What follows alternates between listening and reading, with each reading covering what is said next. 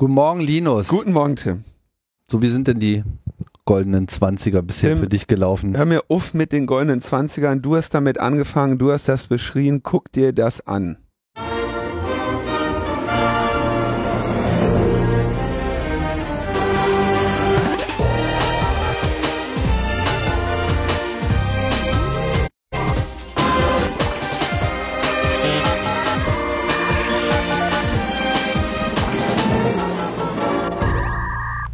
Logbuch Netzpolitik Nummer 356 haben wir, genau. Und es ist der 19. August und wir waren ein wenig im Urlaub. Du warst im Urlaub, ich nicht. Ich habe hier Folgen gemacht, mein Freund. Ja, zwei. Ja, immerhin. Ja, immerhin. Das war auch gut. Aber, ja, habe ich gut gemacht. naja, so ein bisschen Sommer hast du ja auch genossen, oder? Komm. Goldenen, goldenen Zwanni kriegst du hier gleich. Goldene Zwanni. Ja, das Jahr macht es einem etwas schwierig, das alles so zu genießen, wie man das normalerweise so erwartet hätte. Keine Frage. Aber so ist es halt nun mal. Ja, Können wir nicht, können wir nicht viel dran ändern. Wir geben zu, wir sind jetzt ein bisschen außer Spur. Vielleicht mal gleich äh, voranzustellen. Tim kommt hier als König zurück. Wir sind aus der Spur. Wir waren im Urlaub. Ja, du. Ach, du bist nicht außer Spur oder was? Ich bin straight, straight focused. Straight focused. Okay, das ist gut. Ähm, ich muss mich erst wieder in die ganze äh, Thematik rein rein gewöhnen und mich selber auch so ein bisschen an den Gedanken dran gewöhnen, wieder in so einen Podcast-Rhythmus reinzukommen, weil ich habe bis bis zur Sommerpause schon drei Viertel der Sendungsmenge gemacht, die ich im letzten Jahr gemacht habe. Also es ist einfach, es war einfach ein bisschen viel. Ja, wa- was willst du sonst machen? Ja, eben, man konnte ja auch nichts anderes machen. Was bleibt einem außer Podcasten noch übrig in dieser Welt? Wobei, Corona ist ja durch. Findest du? Also wenn ich mir, wenn ich mir draußen angucke, was auf der Straße los ist, ne? Corona ist vorbei. Ja, den Eindruck gewinnt man, deswegen ist es ja jetzt auch nicht mehr vorbei. Das, das ging dann doch äh, ganz schnell. Ja, gut, wir wollen jetzt nicht so viel über Corona-Zahlen äh, sinnieren, uns äh, dann doch vielleicht eher mal wieder dem netzpolitischen Geschehen zuwenden. Da ist ja auch noch ein bisschen was passiert. Ja, wir haben jetzt einen Monat nicht berichtet, insofern machen wir jetzt einen kleinen Abriss dessen, was so im letzten Monat äh, passiert ist. Genau, was wir so, so sekundär wahrgenommen haben, was vorgefallen ist, soweit es uns in dem Moment interessiert hat. Aber es hilft auch enorm, mal abzuschalten. Das macht man sich selber immer nicht so richtig klar. Also ich zumindest. Und wenn man es dann doch mal macht, dann ist es irgendwie auch schön. Das Aber jetzt- mich für dich, Tim. Versuchen wir langsam mal wieder. Also ich versuche jetzt langsam wieder reinzukommen. Du bist natürlich full on und total am Start. Ich reg so. mich hier jeden Tag über die Nachrichten auf, ja. Ach. Ja, da fange ich jetzt langsam erst wieder mit an. Ich lasse mir, da- ich lass mir doch von solchen Weltkatastrophen meinen Optimismus nicht verderben.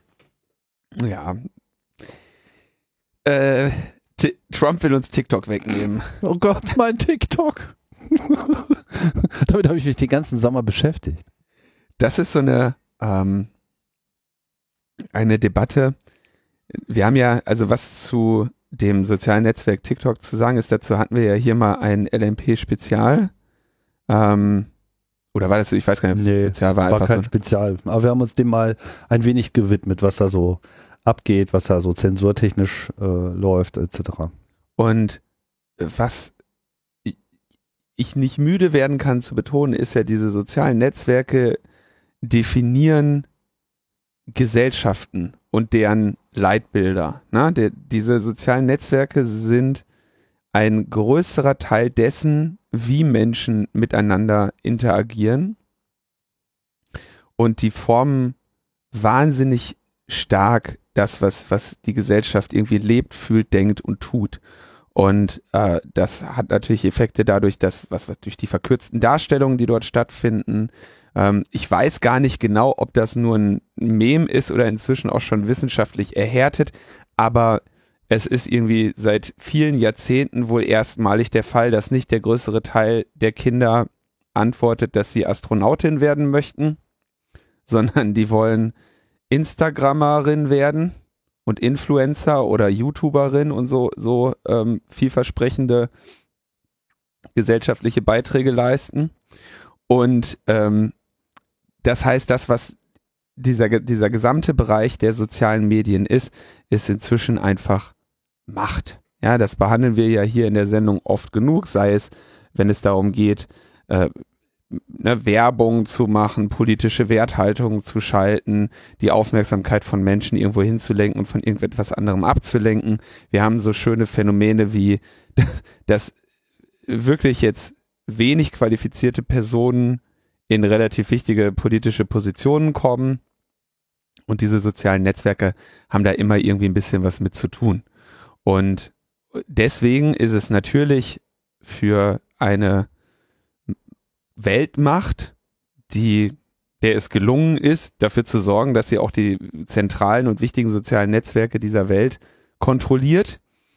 Etwas ärgerlich, wenn eine andere Weltmacht auf einmal auch ein erfolgreiches soziales Netzwerk hat und in diesem Falle eben TikTok.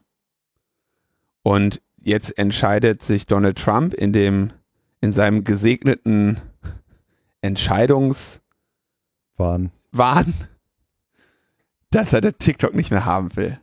Und äh, führt an, was, also was auch, ich meine,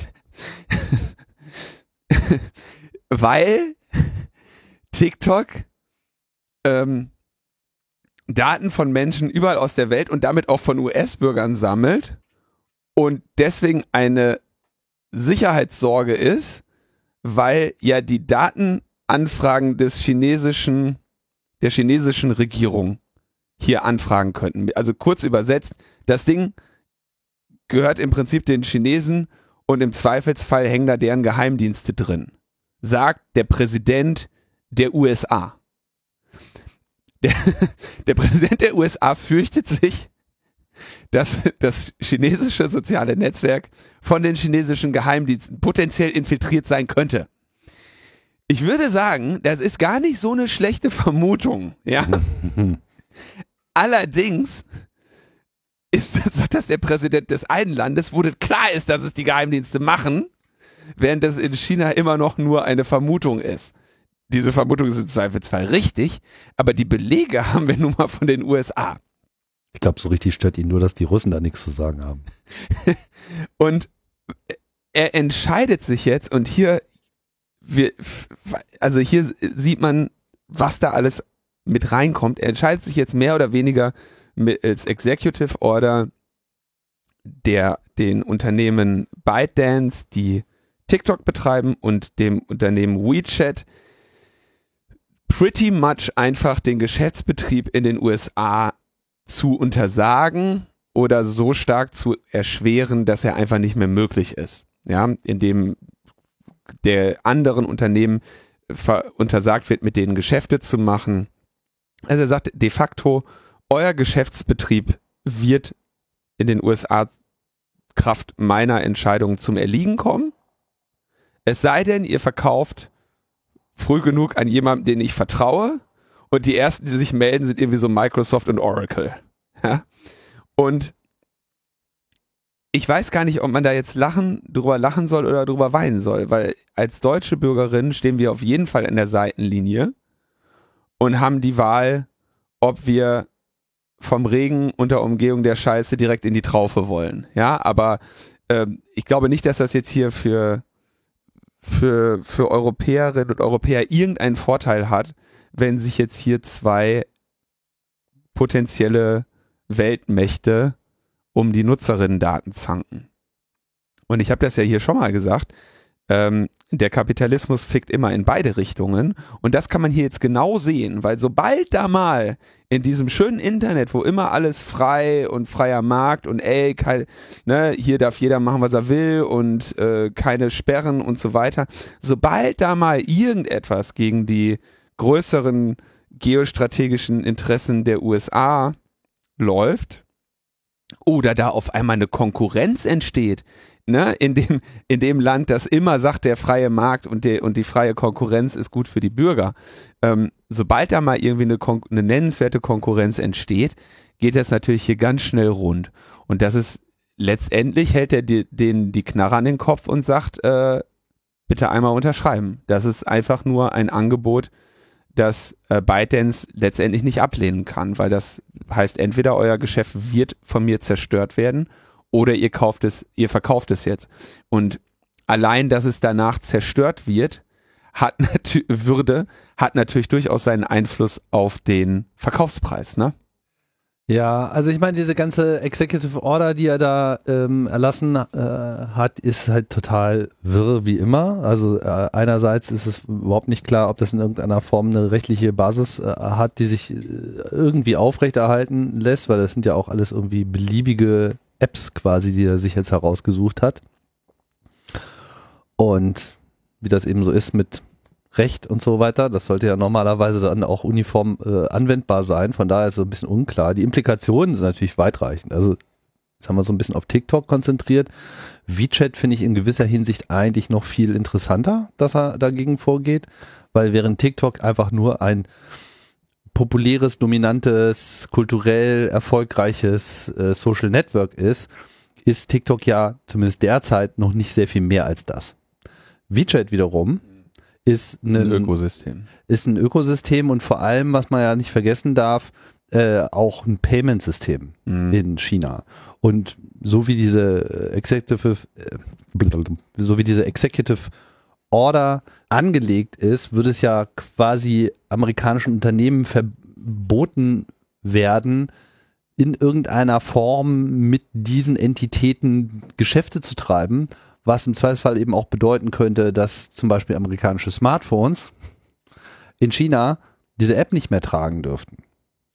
Und das äh, ist wahrscheinlich nicht das, worauf es hinauslaufen wird. Ne? Also da, da wüsste der Trump wahrscheinlich schon, dass er damit Apple signifikant schadet. Aber das ist das, das ist der Bereich, in dem er, in dem er sich da bewegt. Ne? Also er, ich denke, sein Plan ist, also er kann jetzt nicht einfach sagen, es gibt kein TikTok mehr in den USA, aber er kann halt dafür sorgen, dass den der Geschäftsbetrieb in den USA einfach so unangenehm wird und so feindselig einfach für sie ist, weil sie alle möglichen Auflagen haben und Unternehmen, die mit ihnen Geschäfte treiben, sich rechtfertigen müssen oder zum Beispiel Unternehmen, die mit ihnen Geschäfte treiben, auf einmal, was weiß ich, für die Zusammenarbeit mit der Regierung nicht mehr geeignet und so weiter und so fort, ne? Dass, dass das natürlich schon letzt, also die kurze Antwort ist nein, die lange Antwort ist, na klar kann der denn das Leben zur Hölle machen. Ja, es soll einfach Unruhe stiften, so letzten Endes, was, äh, worum es halt immer geht bei Trump.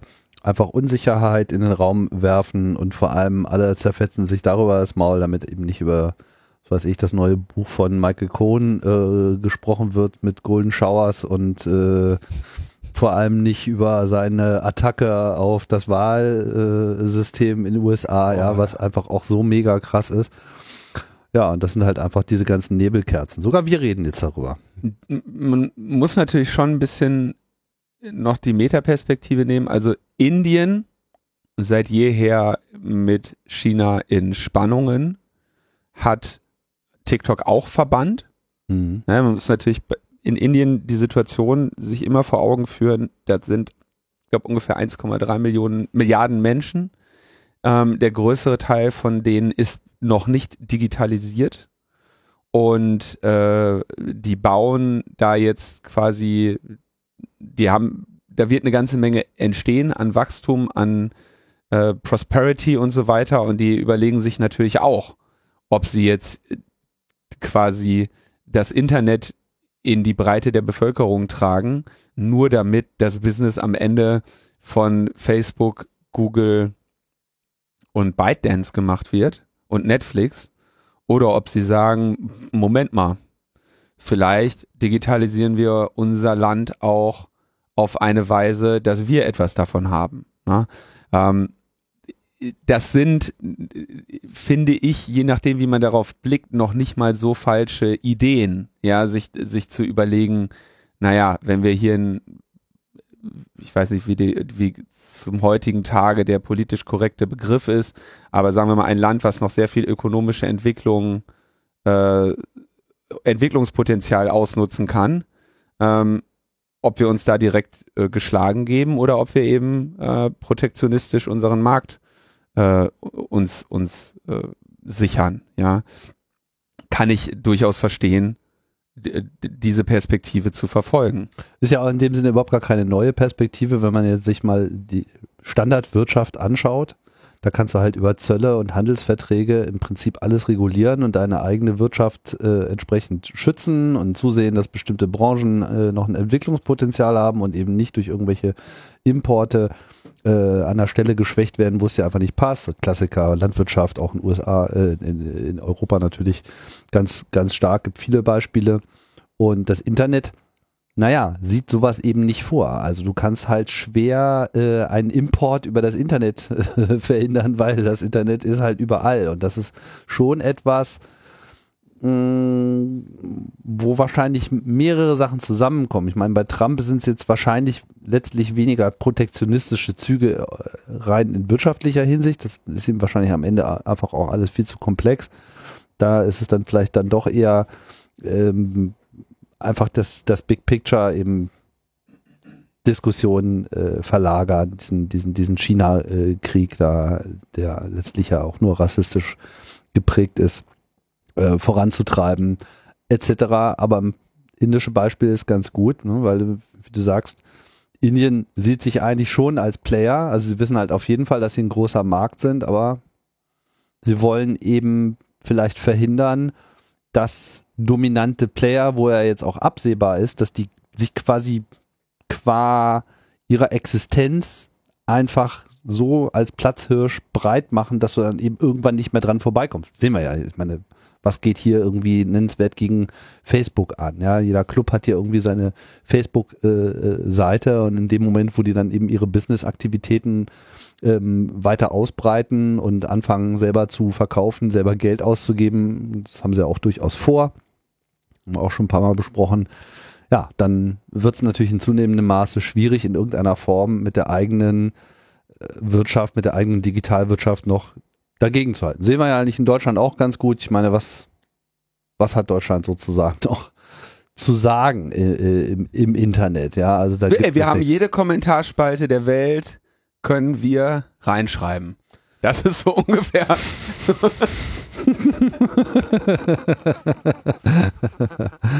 Ja. You are free. You are free to do what I tell you.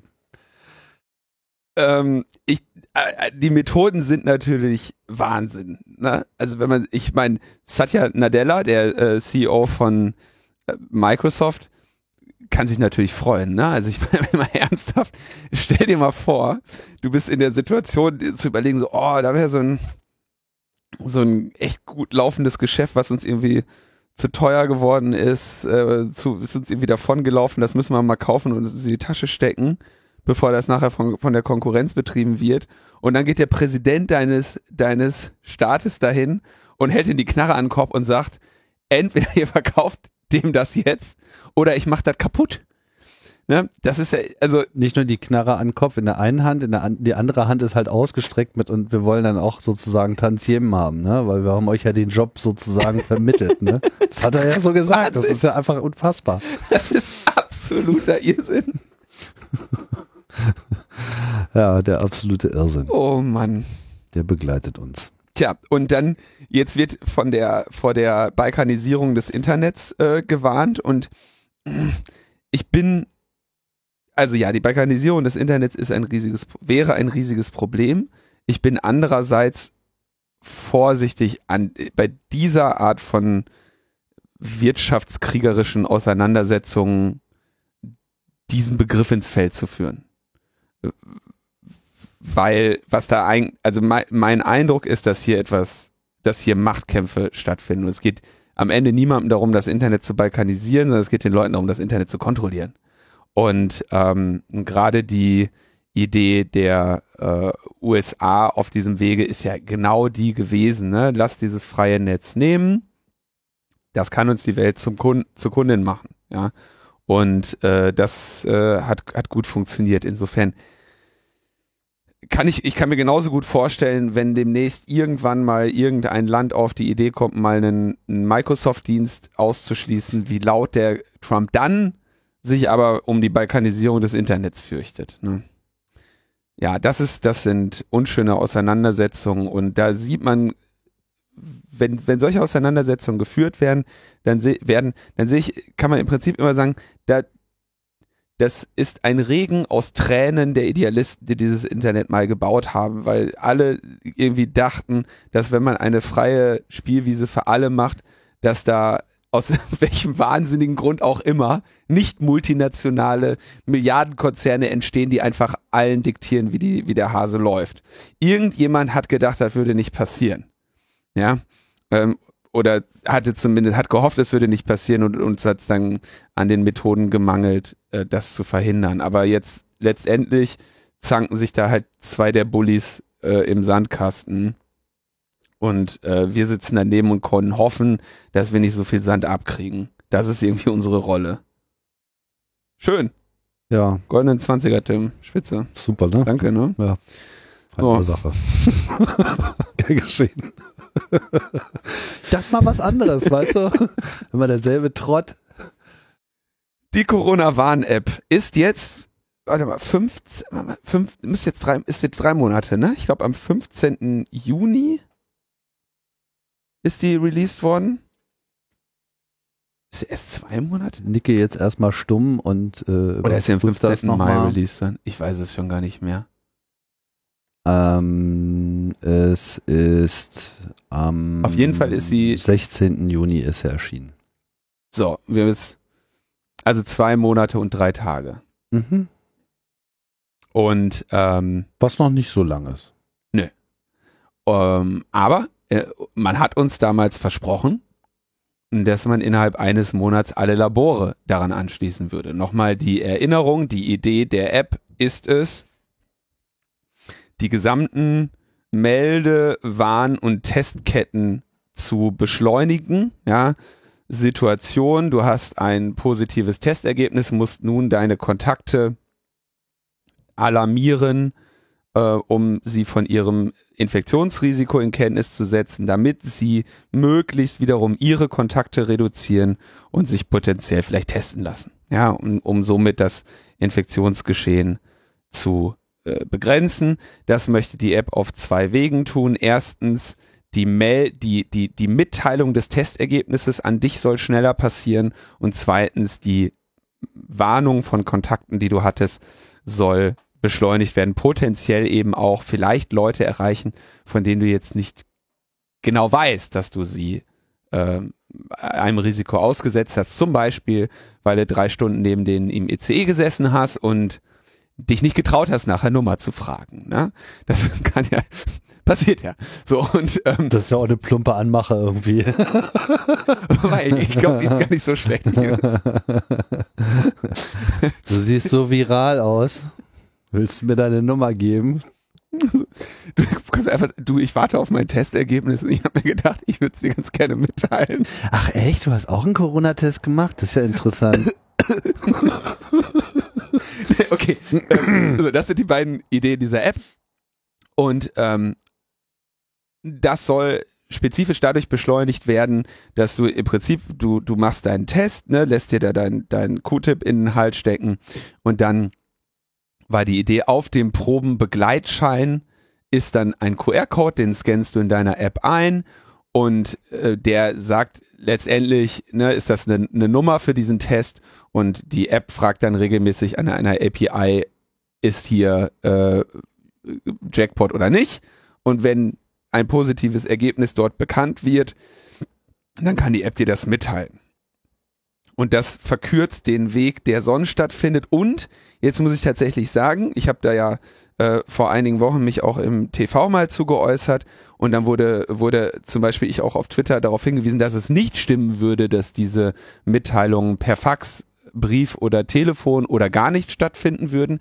Wir hatten jetzt äh, auf Twitter eine äh, repräsentative Stichprobe. Nein, wir haben auf Twitter mal umgehört und es häufen sich zumindest tatsächlich die Beschwerden von Leuten, die sagen, dass sie zum Beispiel auch Testergebnisse gar nicht mitgeteilt bekommen haben. Na, wir haben diesen Bayern-Skandal da. Ich meine, ganz Bayern ist ein Skandal, um mal den Strahl langsam von Baden-Württemberg zu lösen.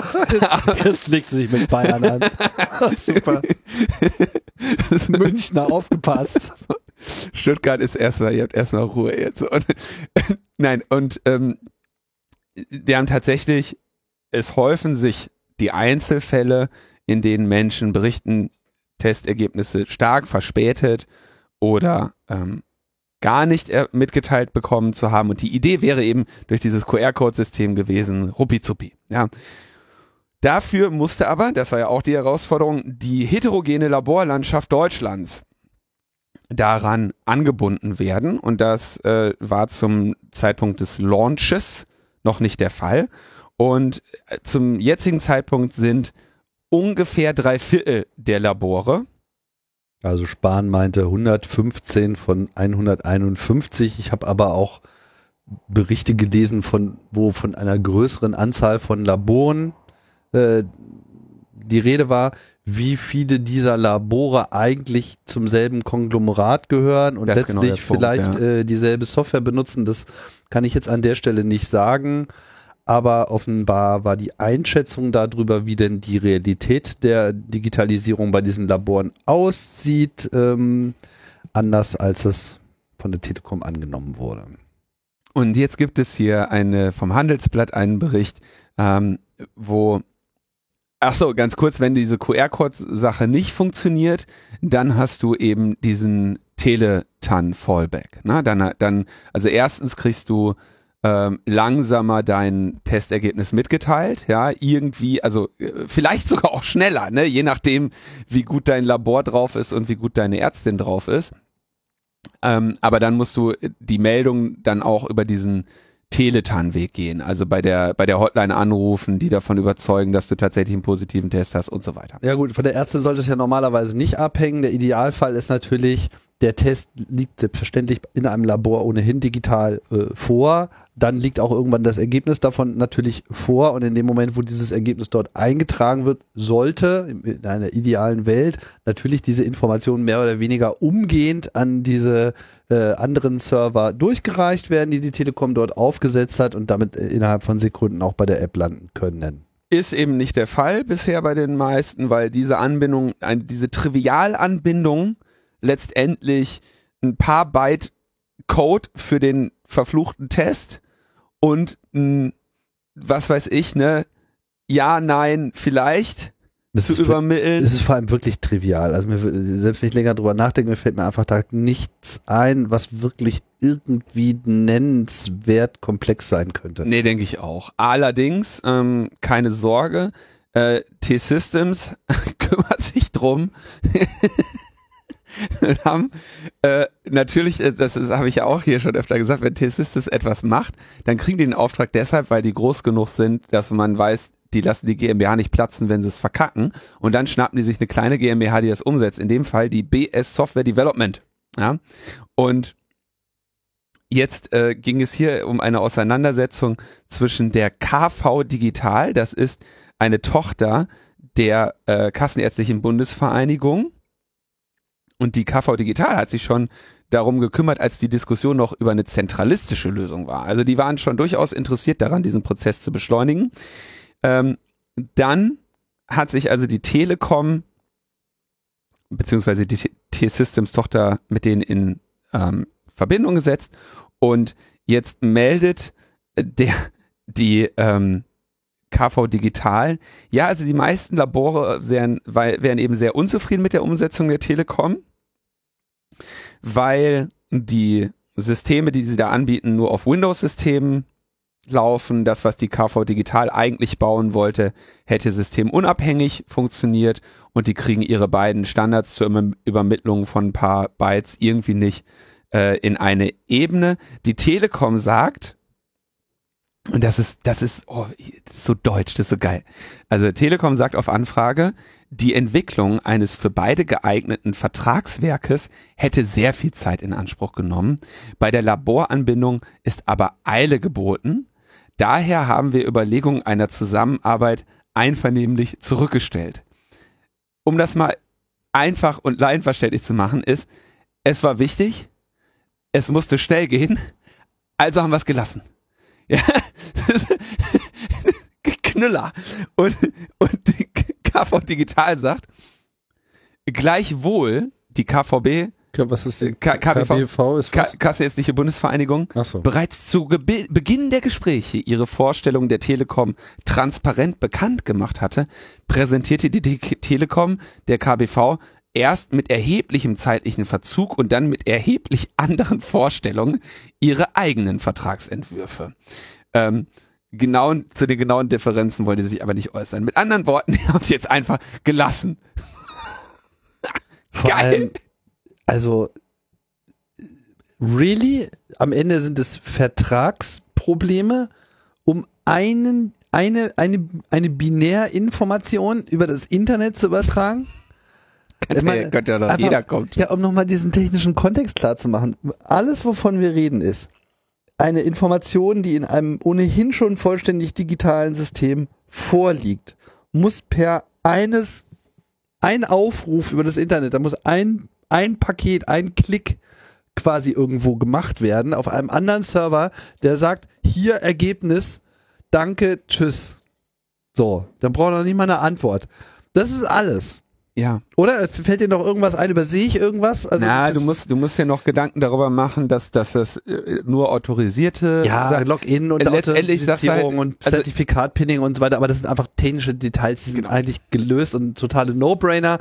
Am Ende geht es nur darum. Und ehrlich gesagt, ich sehe überhaupt gar nicht, wo man da jetzt, gut, klar, irgendwie Verträge müssen vielleicht da sein, aber was soll da schon groß drinstehen? Vor allem kannst du ja ganz einfach sagen, ne, dann, dann sagst du halt, hier pass auf, hier ist unser Python-Skript, was schon mal auf jeder Plattform läuft, ja, welches Daten in einem bestimmten Format entgegennimmt und diese Daten an unsere API schickt und dabei mit einem Zertifikat er einerseits sich selber authentifiziert, andererseits die Gegenstelle sicherstellt. So, jetzt ähm, unser Python-Skript ist dank verschiedener Libraries in der Lage, die Daten in XML, JSON, CSV und PDF von mir aus entgegenzunehmen, ja? Und ein Fax-Interface haben wir auch noch gemacht. So, ne? Ende der Geschichte. Das ist wirklich absurd. Also es ist einfach, das, das, das kann mir einfach keiner erzählen, dass, dass eine Implementationsphase da länger als eine Woche dauern müsste. Das ist einfach Unsinn. Absolut, äh, also ich kann es mir, ne? Und, ach, okay, ist aber jetzt so. Ist so. Ist jetzt so. Und Aber es gibt doch Anbindung. Es gibt Anwendungen, genau. Da hat, mir auch ein Arzt, glaube ich, darauf hingewiesen, dass jetzt teilweise die Labore wiederum auch ihre, die haben auch dann wieder Apps, die haben quasi auch, ähm, die haben schon Interfaces für eine digitale Mhm. Abholung oder Benachrichtigung. Mit anderen Worten, die haben, die gehen auch mit Daten um. Die schicken die auch übers Internet und in Apps rein und so weiter. Das ist alles überhaupt gar kein Thema. Das ist einfach voll, Tim, das weißt du, ist, vollkommen Hanebüchen. Das ist ja das Schöne an Standards. Es gibt einfach so viele zur Auswahl. Und deswegen äh, ist das jetzt gescheitert. Mehr kann ich jetzt auch nicht sagen. Äh, Das äh, betrifft, wenn ich das jetzt richtig, ich weiß nicht genau, äh, wie viele Labore hier die äh, KV digital äh, mit dem Kopfschütteln, was T-System regelmäßig hervorruft, ja, könntest du wahrscheinlich mehrere tausend Privathaushalte das Jahr über mit Energie versorgen. mit Internet könntest du die versorgen. Vielleicht sogar das auch.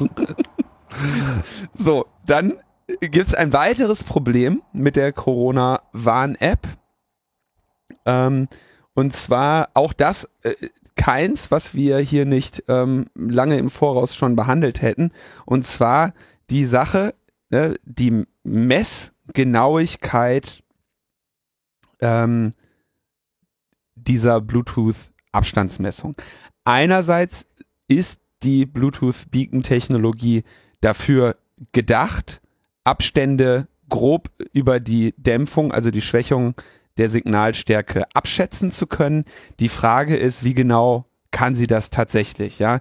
Die, eigen, die ursprüngliche Idee der Anwendung ist ja eher so eine Triangulation zur, also du hast mehrere solche Beacons und dann kannst du dich am einfachsten, dann musst du gar nicht den genauen Abstand schätzen zu einem Beacon, sondern da du mehrere hast, kannst du einfach die relativen Signalstärken nehmen, um deine Position zu bestimmen. Das heißt, da erleichtert dir die, die erleichtern dir diese mehreren Signale dann ein, eine einfachere und eine genauere Positionierung. bei der Corona-Warn-App ist jeder Beacon einzeln und du hast die ehrenvolle Aufgabe, den Abstand zu schätzen. Und es gibt aber natürlich dabei so Schwierigkeiten wie Körper ist aus Wasser, ne, wenn der dazwischen ist, hast du eine andere Empfangsstärke bei 2,4 Gigahertz, als wenn der nicht dazwischen ist und so weiter. Es gibt eine Reihe an Problemen. Das war klar.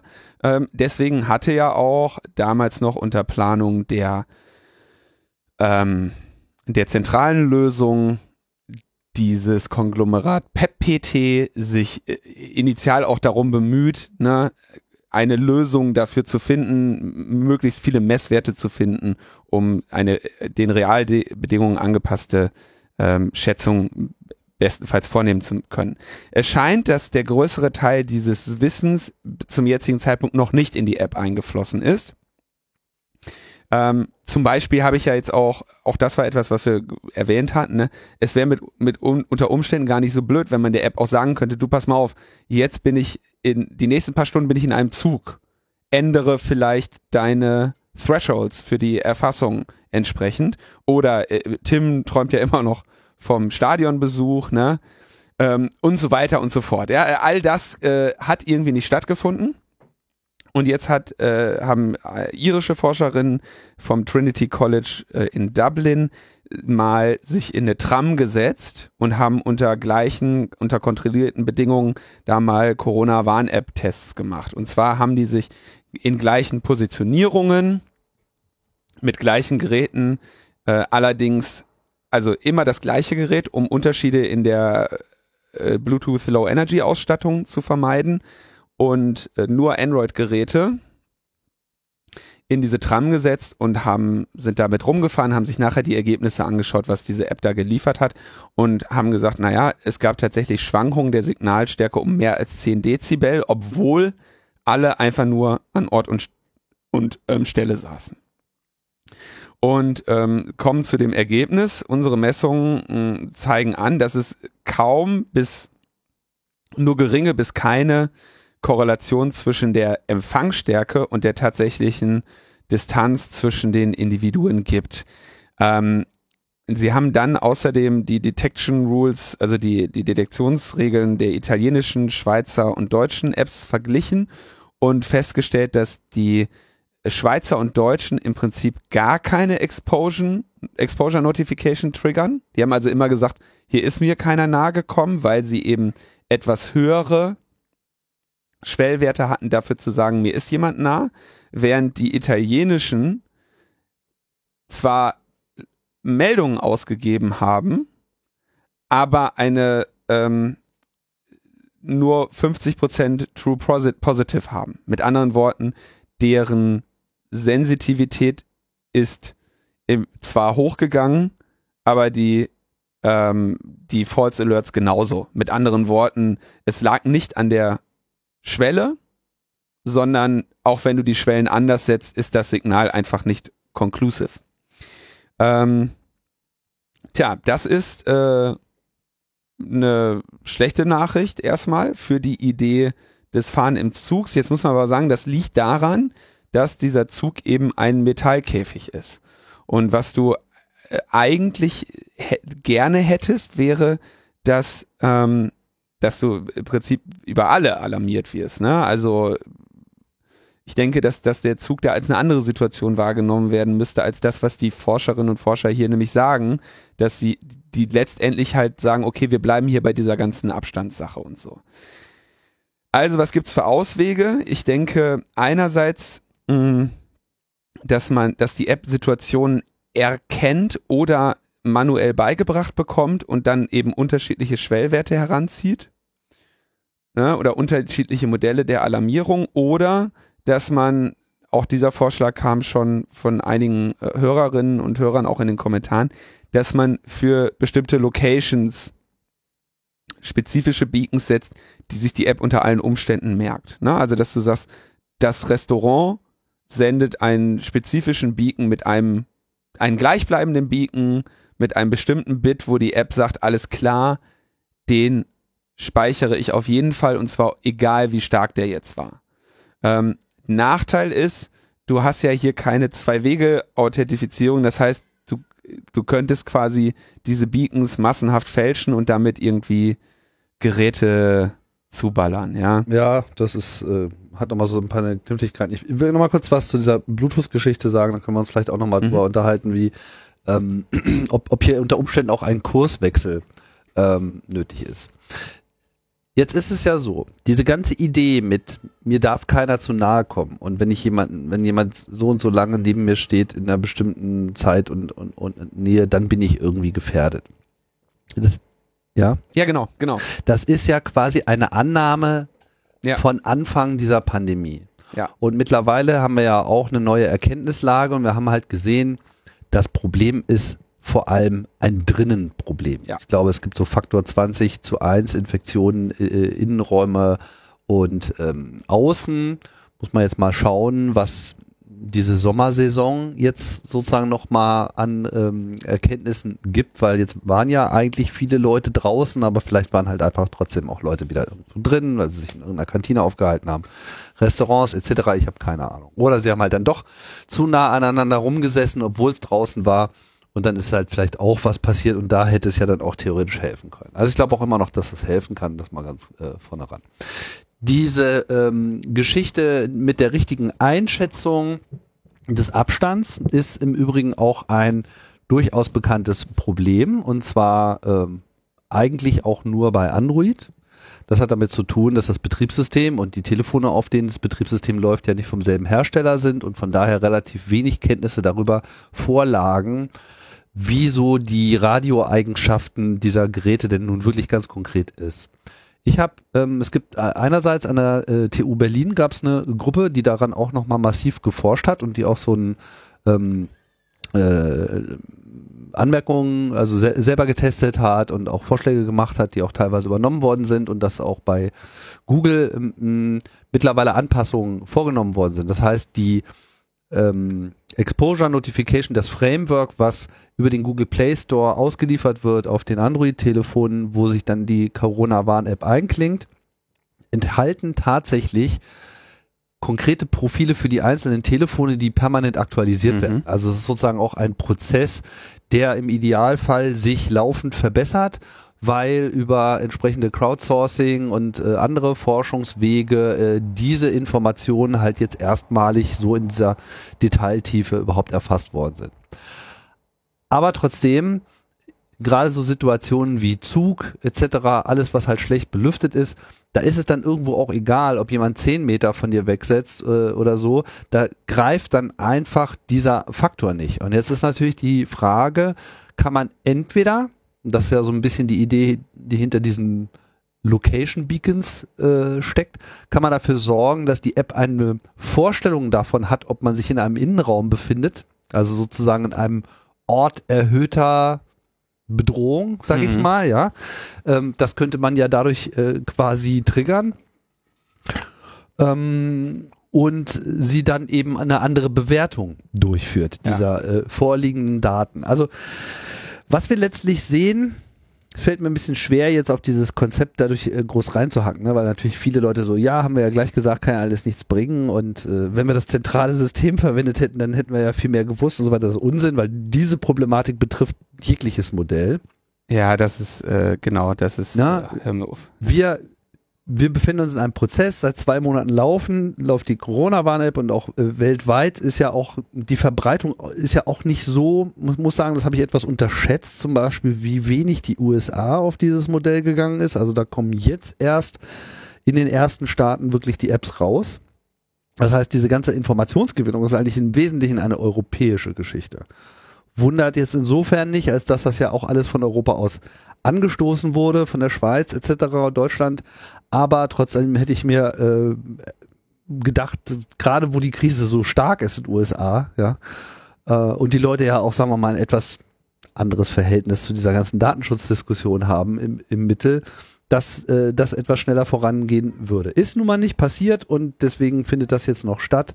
Und ich vermute, wir werden da auch noch neue Vorschläge bekommen, wie sich das Ganze verbessern lässt. Ich sage das jetzt deshalb, weil ich jetzt auch nicht so die Botschaft rausgeben will, das hat jetzt alles nichts gebracht, sondern das kann immer noch hilfreich sein, kann Kann auch sein, dass wir am Ende feststellen, das war äh, für nichts ausschlaggebend. Trotzdem, mittlerweile gibt es 17,2 Millionen Downloads.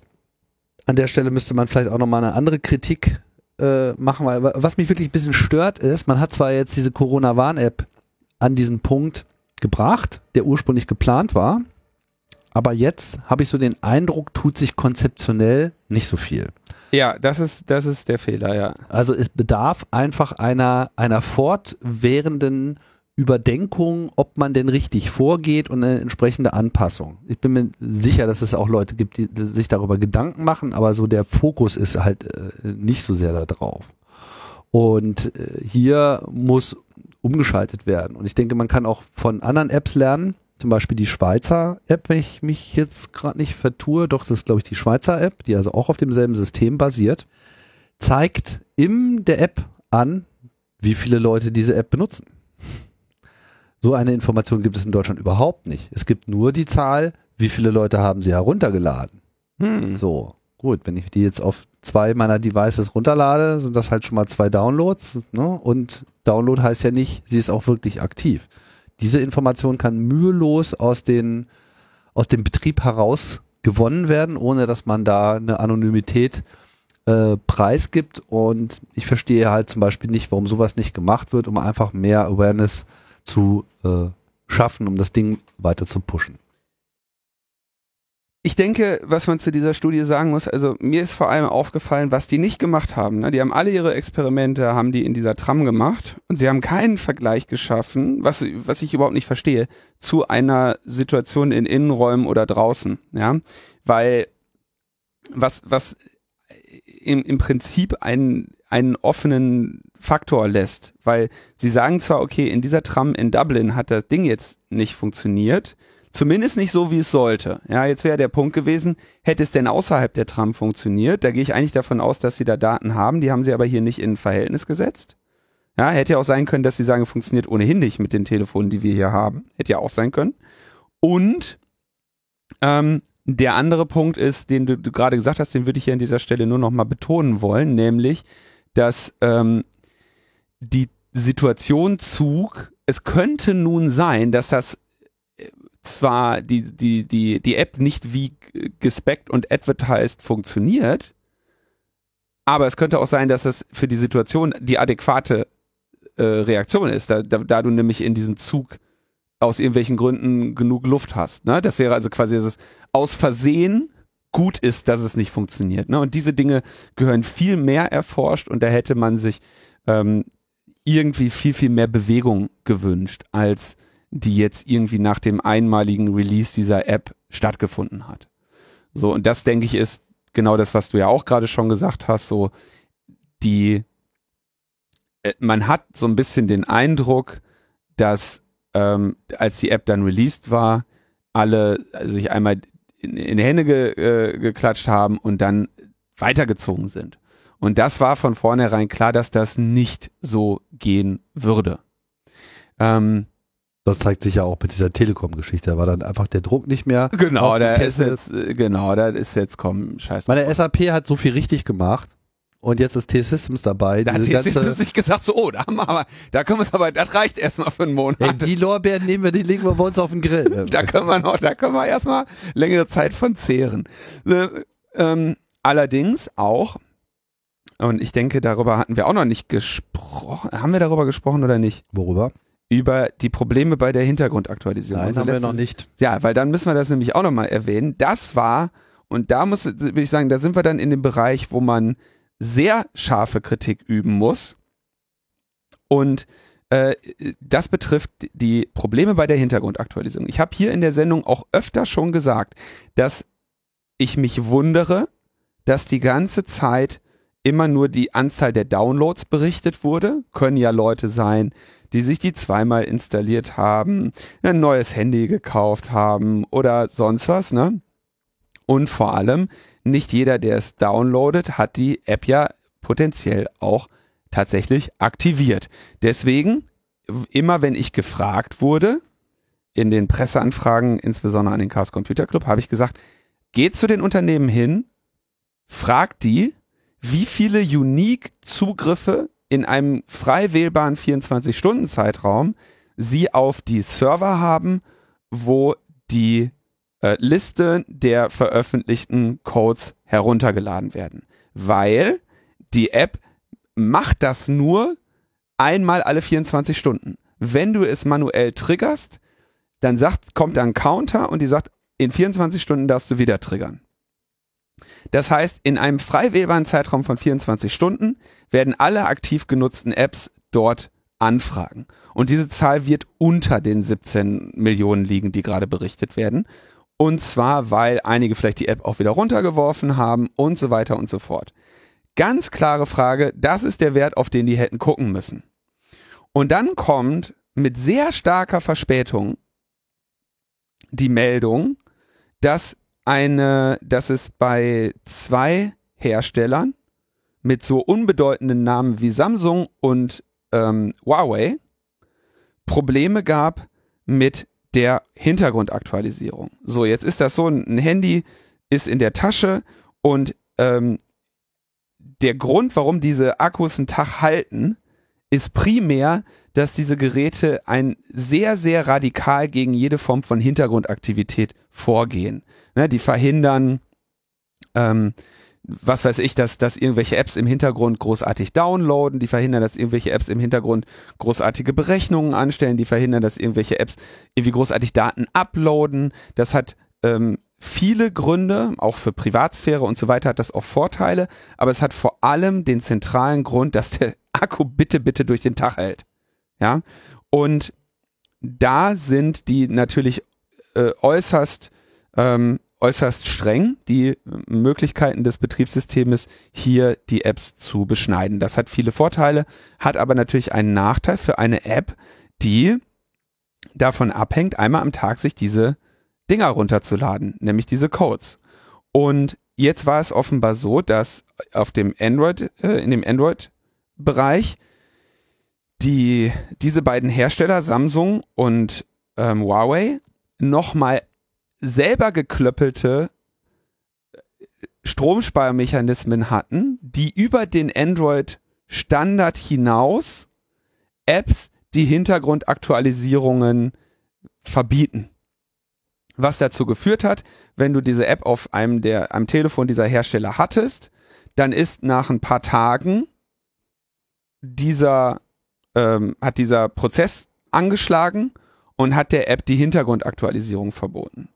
Das bedeutet, du hast keine Notifications mehr bekommen und du hättest auch irgendwie, ne, über ein Testergebnis wärst du im Zweifelsfall nicht alarmiert worden. Bist du dir sicher mit Huawei? Weil Huawei hat auch gar keinen Play Store und von daher auch gar nicht die Corona-Warn-App. Und die Älteren doch schon.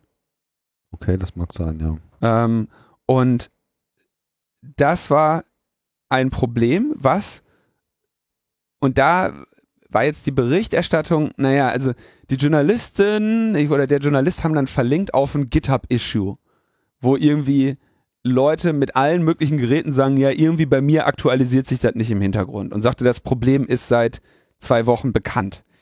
Wo ich jetzt sagte, naja, da ist dieser GitHub-Issue, dafür war der zu bunt, da waren zu viele drin, die sich darüber beschwert haben. Ne? Aber das Problem muss sich in den Zugriffszahlen auf diese Server gezeigt haben. Und das Problem war vielleicht nicht wegen des GitHub-Issues, aber auch wegen des GitHub-Issues und wegen der Zugriffszahlen auf den Server mit Sicherheit bekannt. Und hier wäre eine Sache ganz einfach gewesen zu sagen, mit der Hintergrundaktualisierung über mehrere Tage ist ein bisschen schwierig. Aufruf an die Nutzerin der App, guckt mal einmal am Tag rein. Oder alle zwei und drückt mal manuell den Knopf und stellt mal sicher, dass das funktioniert. Wir arbeiten dran, das sicherzustellen. Und das haben die nicht getan. Das war dann irgendwie so eine Freitagabend-Bildzeitungsmeldung, hier auf Android tut das nicht. Und dann kam äh, ich glaube, zwei Tage später oder drei Tage später die Meldung, auf iOS hatten sie auch diese Probleme.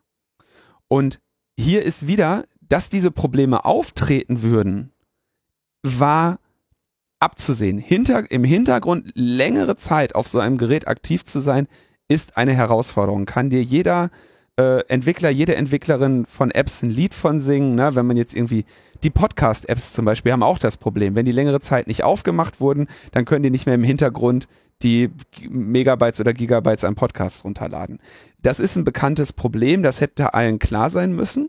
und es war zu erwarten, dass man da vor allem mit irgendwelchen selbstgeklöppelten Lösungen der Hersteller in dem ja doch sehr balkanisierten äh, Android-Ökosystem Probleme bekommt. Das Pro die, der, der, der Kritikpunkt ist, damit wurde nicht umgegangen und nicht proaktiv. Und da haben sie sich dann zwei ähm, zu Recht zwei große äh, Negativpunkte einfahren können, nämlich einmal, dass, äh, dass es auf Android nicht funktionierte und wenn wir hier von Samsung und Huawei reden, reden wir von 75 Prozent Marktanteil oder sowas. Ne? Ähm, und dann kurz danach auch noch das bei, bei Apple, dass die Probleme auftauchen. Ich sage das immer, wer Software macht, weiß, die ist nie fertig, die hat immer Probleme. Die, äh, der verantwortungsvolle Konzern unterscheidet sich von dem anderen dadurch, dass wie damit umgegangen wird. Und der Umgang mit diesen Problemen äh, hat nicht stattgefunden. Genau, ist die Frage, wie man jetzt hier die passenden Buhmänner äh, zumailen sollte. Es ist ja nun mal so, diese App ist offiziell eine App des RKI. Und das Problem ist so ein bisschen, das äh, haben wir ja auch aus diesem ganzen Umgang mit Datenmaterial äh, etc. schon gelernt. So ganz in der digitalen Welt ist das RKI auch noch nicht angekommen. Das hatten wir ja schon mit der Datenspende. Also man hat schon eben gemerkt, wie so diese typische deutsche Unbeholfenheit ähm, sich dort auch abgezeichnet hat. Ein Stück weit kann ich das eben auch verstehen oder sagen wir mal, habe ich zumindest ein gewisses Verständnis. Nur das Ding ist, man muss halt so ein Projekt auch wirklich ernsthaft betreiben und nicht nur so, ja, okay, jetzt haben wir das mal gemacht und jetzt ist doch fertig und jetzt halt doch mal ruhig. Ja. So, und dann jetzt, jetzt warten wir mal, dass das so magisch von sich aus heraus äh, Ergebnisse liefert. Nein, da braucht es einfach ein fokussiertes Team, was einfach nichts anderes macht, als sich permanent darüber Gedanken zu machen, ja, ist das noch das, was unsere Kunden wollen? Ja, und die Kunden sind quasi die Gesundheit dieser Gesellschaft. Und äh, dass man da aktiv drüber nachdenkt. Ich weiß es jetzt auch nicht so ganz genau. Ich habe auch so den Eindruck gewonnen, nachdem äh, die Hauptarbeit dann geleistet war, sind diese Teams nachvollziehbarerweise auch ein bisschen äh, verkleinert worden. Natürlich arbeiten da Leute noch dran, aber es braucht einfach eine Dynamik und es braucht in der Regel aber auch eine Dynamik aus der Entwicklung heraus, wo die Leute selber auch solche Sachen feststellen und wo die die Möglichkeit haben zu sagen, okay, meiner Meinung nach müssten wir diesen radikalen Move machen, wie zum Beispiel eben jetzt dieses äh, aktuelle Installationen zählen, was ja Implikationen hat. Ne? Da muss Code äh, geschrieben werden, da müssen Systeme angepasst werden, es muss abgenommen werden, bla bla bla. Der KI muss es eben auch äh, decken und das scheint mir so in dieser Form derzeit nicht zu existieren, zumindest nicht in dem Maße, wie es angemessen wäre. Ja. Naja, sie haben dann, sie haben dann irgendwann äh, ein, ein Update rausgegeben, aber ne, es gibt wohl noch mit einzelnen Androids gibt es wohl noch Probleme aus den von dir auch schon genannten äh, Sachen, dass da einfach komische Dinge passieren, weil eben Anpassungen an Android, die man so nicht äh, sieht, wenn man mit diesem Telefon nicht testet. Es ist unmöglich für ein Android-Entwicklerteam heutzutage alle Plattformen zu testen. Ja. Ja, es, es, ist, es ist sehr wohl möglich, alle iPhones, die Apple jemals verkauft hat, äh, zu testen, auf denen es läuft, weil das ist eine recht überschaubare Zahl. Das sind vielleicht so nicht, fünf, sechs Geräte plus äh, Varianten davon. Ja. Ähm, ja, äh, so ist es halt. Wir bleiben noch ein bisschen bei Corona-Datensammlung. Ist ne? ja auch schön. Eine Datensammlung, die ja zum Glück an den meisten Orten dezentral auch noch, sta noch stattfindet, ja, ähm, und sogar nicht digital, ist das Anfertigen von Corona-Kontaktlisten an Orten des öffentlichen Zusammentreffens, insbesondere gastronomischen Betrieben, Bars und Restaurants. Ähm, ich habe ja schon öfter erwähnt, dass ich einige Gastronominnen im Freundeskreis habe, die mir dann schildern, dass äh, brauchen sie mir auch gar nicht zu schildern, das sieht man auch, dass es dann auch zum Beispiel Leute gibt, die sagen, was, ich soll mich hier eintragen, dann gehe ich woanders hin. Wo man sich fragt, wo gehst denn du hin? Das ist eine Auflage, die können das gar, also das ist nach meinem Verständnis nicht zulässig, das nicht zu tun. Kann sein, dass ich da falsch liege. Es ist auf jeden Fall wahrscheinlich äh, ziemlich dumm, das nicht zu tun. Und es ist wahrscheinlich auch ziemlich dumm, sich dort nicht einzutragen.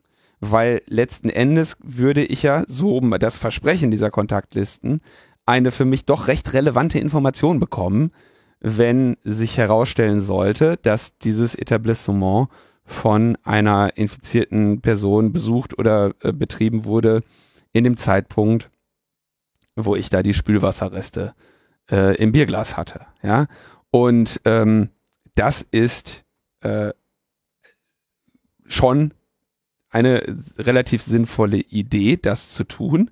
Funktioniert aber natürlich nur, wenn die Leute motiviert sind, da richtige Daten anzugeben. Und wenn ich irgendwie einige Läden sehe, die da quasi Papier sparen und so auf einer DIN A4-Seite 20 Leute sich eintragen lassen mit Name, Adresse, Telefonnummer, E-Mail und so weiter, dann habe ich auch nur schmale, schmales Interesse, mich da einzutragen.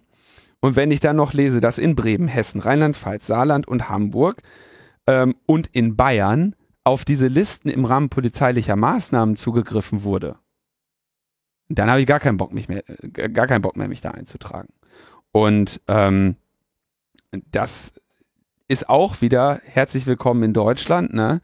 Wo ein Schwein, äh, wo ein, wo ein Trog ist, da kommen die Schweine, ja, und sei es nur eine lose Zettelsammlung in den, äh, in den gastronomischen Betrieben, wo dann sofort irgendwie die Polizei ankommt und sagt, her damit, ja. Und das nimmt einem ja wirklich jeden Spaß. Der nimmt einem ja jeden Spaß, sich in so eine Liste einzutragen. Übrigens wollte ich hier an dieser Stelle nochmal die Anleitung erklären, wie man so etwas macht. Und zwar gibt man pro Person oder Tisch oder Gruppe nur einen Zettel, damit ich nicht die Telefonnummer von dem Typen am Nebentisch an den anderen Tisch gebe. Ähm, man lässt die Leute sich dort eintragen mit, ich denke, eine Kontaktmöglichkeit reicht. Diese sollte natürlich hoffentlich funktionieren. Äh, das liegt aber im Verantwortungsbereich dieser Person. Danach kommt dieser Zettel in eine Art Urne, wo einfach sichergestellt ist, dass der da nicht offen am Tisch rumliegt. Ähm, und am Ende des Tages kommt diese Urne in einen Umschlag. Der Umschlag wird versiegelt, wird ein Datum draufgeschrieben. Und wenn 14 Tage ähm, oben sind, wird dieser Umschlag mit in den Pizzaofen geworfen und der Drops ist gelutscht. So stelle ich mir das vor und so weiß ich auch, dass das zum Beispiel in mehreren äh, Spaces des Chaos Computer Clubs gehandhabt wird. Ja. Ähm, für diejenigen, die keinen Bock haben, da ihre E-Mail-Adresse anzugeben, wäre mein einfachster Rat, geht zu irgendeinem so Wegwerf-E-Mail-Anbieter, registriert euch da eine Adresse und leitet von der Adresse, richtet von der Adresse eine Weiterleitung an eure richtige ein. Ja. Hast du schnell gemacht, das kann jetzt, weiß, zehn Minuten deines Lebens kann das kosten dann hast du, was weiß ich, michi.corona23.web.de mit einer Weiterleitung an deine richtige Adresse und den Mist kannst du hinschreiben, wo du willst. Und wenn dann da irgendwann der, der, der Spam ankommt, dann äh, weißt du damit umzugehen. Ich hätte da ja noch eine Anregung. Oha. Zu Hause bleiben. nee, also ich meine, das Problem also erstmal muss man auch sagen, ich kenne auch eine ganze Menge äh, Restaurants, insbesondere so Schnellrestaurants, ähm, wo zwar im Prinzip diese Anmeldepflicht auch existiert, wo sie aber einfach de facto nicht wahrgenommen wird. Dann hast du teilweise eben auch so digitale Lösungen, wo da so ein QR-Code ist, wo eine Webseite aufgeht, wo du dann deine ganz Adresse erreichst. Ganz schlechte Idee. Macht sowieso dann auch keiner, aber äh, so, und das ist so ein bisschen das Problem. Es ist mal wieder zu kompliziert und es hat eben aus verschiedenen, also erstmal machen, dann, oh, wem gebe ich jetzt meine Daten? Gehen die da jetzt mit ordentlich um? Antwort wahrscheinlich nicht. Äh, was muss ich da jetzt überhaupt draufschreiben? Wa warum muss ich so viel hinterlassen? Und dann natürlich so Rahmenprobleme wie, äh, ich weiß nicht, so als, als, als Frau kann ich mir zum Beispiel vorstellen, dass man dann irgendwie äh, extreme äh, Probleme hat, da einfach so die Daten, nachdem man sowieso die ganze Zeit gefragt wird und die man nicht rausgeben will an irgendwelche Leute, ja, dann auf einmal so niederschreibt und dann Stalking, keine Ahnung, was für Konsequenzen daraus dann äh, vielleicht auch noch drohen. Stellt sich die Frage, gäbe es nicht vielleicht irgendwie eine App, die alle sowieso schon dabei haben sollten, die so ein Notifizierungssystem im Falle von, es gibt ein Problem irgendwie vorsieht. War da nicht gerade was? Haben wir denn nicht gerade über irgendwas gesprochen? Ja, man könnte das machen. Warum baut man sowas nicht in diese Corona-Warn-App ein? Dass man sagt, okay, ich muss mich hier mal einchecken, dann wird da irgendwie so ein QR-Code äh, angezeigt, den kann man entweder abscannen lassen oder, so dass es quasi, wenn das digital möglich ist, eingesammelt wird, oder man kriegt so ein, was weiß ich, zwölf Buchstaben, immer vier Zeichen mit Bindestrich getrennt, so ein Code, den schreibt man da drauf, Niemand weiß, wer das ist. Und im Falle einer Kontaktverfolgung, die vom Gesundheitsamt angestrebt wird, kann man diesen Code einfach in das System geben und so wie man von einem Test benachrichtigt wird, kann diese App auch sagen, ach übrigens, ruf mal Gesundheitsamt an, da ist was, äh, könnte dich interessieren. Das würde so erstens dazu beitragen, dass mehr Leute diese App installieren, weil auf einmal hat sie einen wirklichen täglichen Nutzen. Du würdest sie die ganze Zeit benutzen und sie würde dir eine ganze Menge ersparen. Und äh, dementsprechend wäre natürlich dann auch der Incentive, sie überhaupt zu haben und zu betreiben, sehr viel größer. Also Win, Win, Win, Win, Win. Aber da denkt halt wahrscheinlich mal wieder überhaupt keiner drüber nach über solche Szenarien. Unsere Hörerinnen schon. Ich habe von vielen Leuten E-Mails bekommen, die äh, an, also andere Vorstellungen hatten. Irgendwie so, man könnte ja an jeden Tisch ein äh, ein Handy von dem Restaurant legen oder so. Ne? Brauchst du alles gar nicht. Ne? Äh, QR-Code des Tages oder ähm, hier ähm, nimmst halt eine NFC-Karte, die du kurz kennst, irgendwas, ne? Irgendeine ID dieses, äh, dieser gastronomischen Institution, äh, die dann nachher in der Lage ist zu sagen, okay, wir hatten einen Vorfall in dem Zeitraum und dann geht die entsprechende, äh, machst das über die gleiche Exposure Notification wie sonst auch. Das Ding hast du am Whiteboard in einer Viertelstunde mit Buntstiften hingemalt und danach schreibst du ein paar Zeilen Code dafür und bist durch, ne? Und dann kannst du das äh, vom Gesundheitsamt die, die, die QR-Codes den. Alles gar kein Problem. Alles gar kein Problem. Ne? Genau, die ganze Transparenzdiskussion wäre auch wieder locker abgefangen, weil ist dann alles wieder auf GitHub und kann öffentlich eingesehen werden und ja, und vor allem halte ich das auch für die, gerade in, im Bereich gastronomischer Betriebe, die äh, korrekte Vorgehensweise, weil, sag mal so, ich hätte jetzt von der, wenn die App mir sagt, hier irgendwie, ähm, also Gehen wir mal davon aus, ich wäre in einer Kneipe. Ich sitze draußen auf der einen Seite de, der Terrasse und auf der anderen Seite der Terrasse sitzt eine infizierte Person. Dieser infizierten Person begegne ich im Laufe des Abends kaum. Die speichelt aber in das gleiche Spülwasser wie ich. So. Und ähm, das heißt, dass die App diese Sache erfasst, ist äußerst unwahrscheinlich, während ähm, ne, dass ich nämlich jetzt hier mit den Thresholds äh, der App, mit den Schwellwerten der App äh, diese Person über diese Person alarmiert werde, ist äußerst unwahrscheinlich. Wenn die Person jetzt auch noch irgendwie keine Ahnung kein, kein Bock hat äh, oder keine Erinnerung hat daran, dass sie in diesem in dieser Bar war oder sowas oder denkt, mit der App ist alles getan, dann erfahre ich da keine Notification. Ich würde sehr viel mehr, also wenn ich äh, in einem gastronomischen Betrieb war, wo am gleichen Tag eine Person mit äh, mit äh, Auswurf war, dann äh, möchte ich das wissen und zwar unerheblich, ob ich der Person nahe gekommen bin oder nicht. Ja? Und das wäre, das ist ja das, was genau mit diesen Listen abgedeckt werden soll und das, das kriegen wir gerade auch wieder, kriegen wir auch gerade wieder verkackt.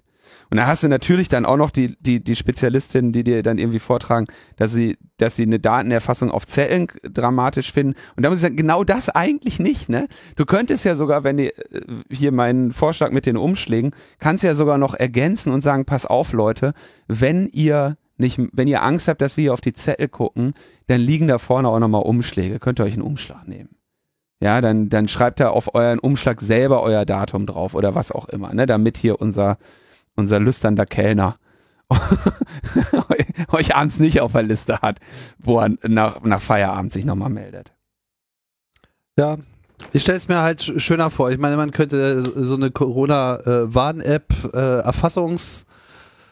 äh, ist vielleicht nicht der Name, aber sozusagen so, so Corona-Melde-Pflicht-App ähm, rausgeben, ja, die eigentlich nichts anderes ist als so ein QR-Code-Scanner von der CWA und dann kann halt jemand, äh, macht man einfach die CWA auf, Code anzeigen. Wir kennen das ja mal schön hier, wenn man mit äh, Threema arbeitet. Ist das so eine gängige Tätigkeit? So zeigst du mir äh, deins, dann zeige ich dir meins und so. In dem Fall zeigt man dann nur seins und macht kurz Piep und man kann das ja sogar extrem machen, dass man auch sagt, es gibt hier einen, einen Eingangsscanner und Ausgangsscanner, dann hast du auch die Zeit gleich mit erfasst. Also es muss nur wieder, ne, das hier haben wir aber leider die gleiche Debatte wie bei der Corona-Warn-App. Das System muss halt dezentral gebaut werden, damit es die Leute nutzen wollen. Und was wir stattdessen sehen, ist, dass diese ganzen ähm, Gastronomie-Full-Service-Anbieter ähm, mal schnell irgendwelche, yo, Corona-Kontaktliste klöppeln wir euch auch noch in das System bauen und du dann da auf einmal irgendwelche zentralen Datenhaltungen äh, hast unter ähm, unklarer, ähm, unter, unter unklaren Verhältnissen. Ne? Das ist das, was wir dann haben, statt die schönen Sachen. Aber wir müssen uns auch noch über den Twitter-Hack kurz unterhalten. Der Twitter-Hack. oh, das war wirklich lustig. ähm, ist auch schon wieder ein paar Tage her. Aber plötzlich twitterten so relativ ähm, reichweitenstarke Accounts wie der von Elon Musk, ähm, Joe Biden, ja, ich war nicht auch Warren Buffett oder sowas? Ich glaube ja. Äh, Bill Gates oder wer auch immer, also reichweitenstarke äh, äh, Twitter-Accounts äh, twitterten sowas wie ich, ähm, ich habe entschieden, dass ich jetzt der Community etwas zurückgeben möchte. Und für die nächste halbe Stunde äh, machen wir das so, wenn du, äh, ich mache ein Double Bitcoin. Wenn du an folgendes Bitcoin-Konto einen Betrag überweist, sende ich dir das, das Doppelte zurück. Gilt aber nur für die nächste halbe Stunde, also beeilt euch. Eine, also mir auch wirklich nicht vorstellen kann, wie man so etwas glaubt, ja, dass Elon Musk freiwillig irgendwas irgendjemandem geben würde, noch dazu in Bitcoin, noch dazu das Doppelte. Also eine, eine absolut, die, die unglaubwürdigste und dümmste Idee, die man haben kann, wenn man die Kontrolle über den Account von. Ich kenne da sogar Leute aus meinem Umfeld, die auf sowas schon vor längerer Zeit mal reingefallen sind. Ja, also, dann musst du die halt aus deinem Umfeld entfernen. Ja, das. Ähm, wie das immer so ist. Nur mit, es gibt so Freunde, die machen manchmal auch Unfug, aber man muss sie trotzdem lieb haben. Du musst sie halt einfach von deinem Portemonnaie fernhalten, sagen wir so. ja. Na, ähm, zu dem, äh, also während dieses Angebot natürlich äh, zu schön ist, um wahr zu sein, muss man natürlich sagen, wenn das jetzt von einem Verified Twitter-Account einer äh, Person von internationaler Bekanntheit kommt, das ist natürlich so das glaubwürdigste, was du machen kannst für, für derartige Scherze. Ähm, und immerhin hat die Angreiferin oder der, der Angreifer in dem Fall damit, ich glaube, irgendwas zwischen 150 und 200.000 Euro eingenommen, je nachdem, wie der Bitcoin-Kurs gerade bewertet wird.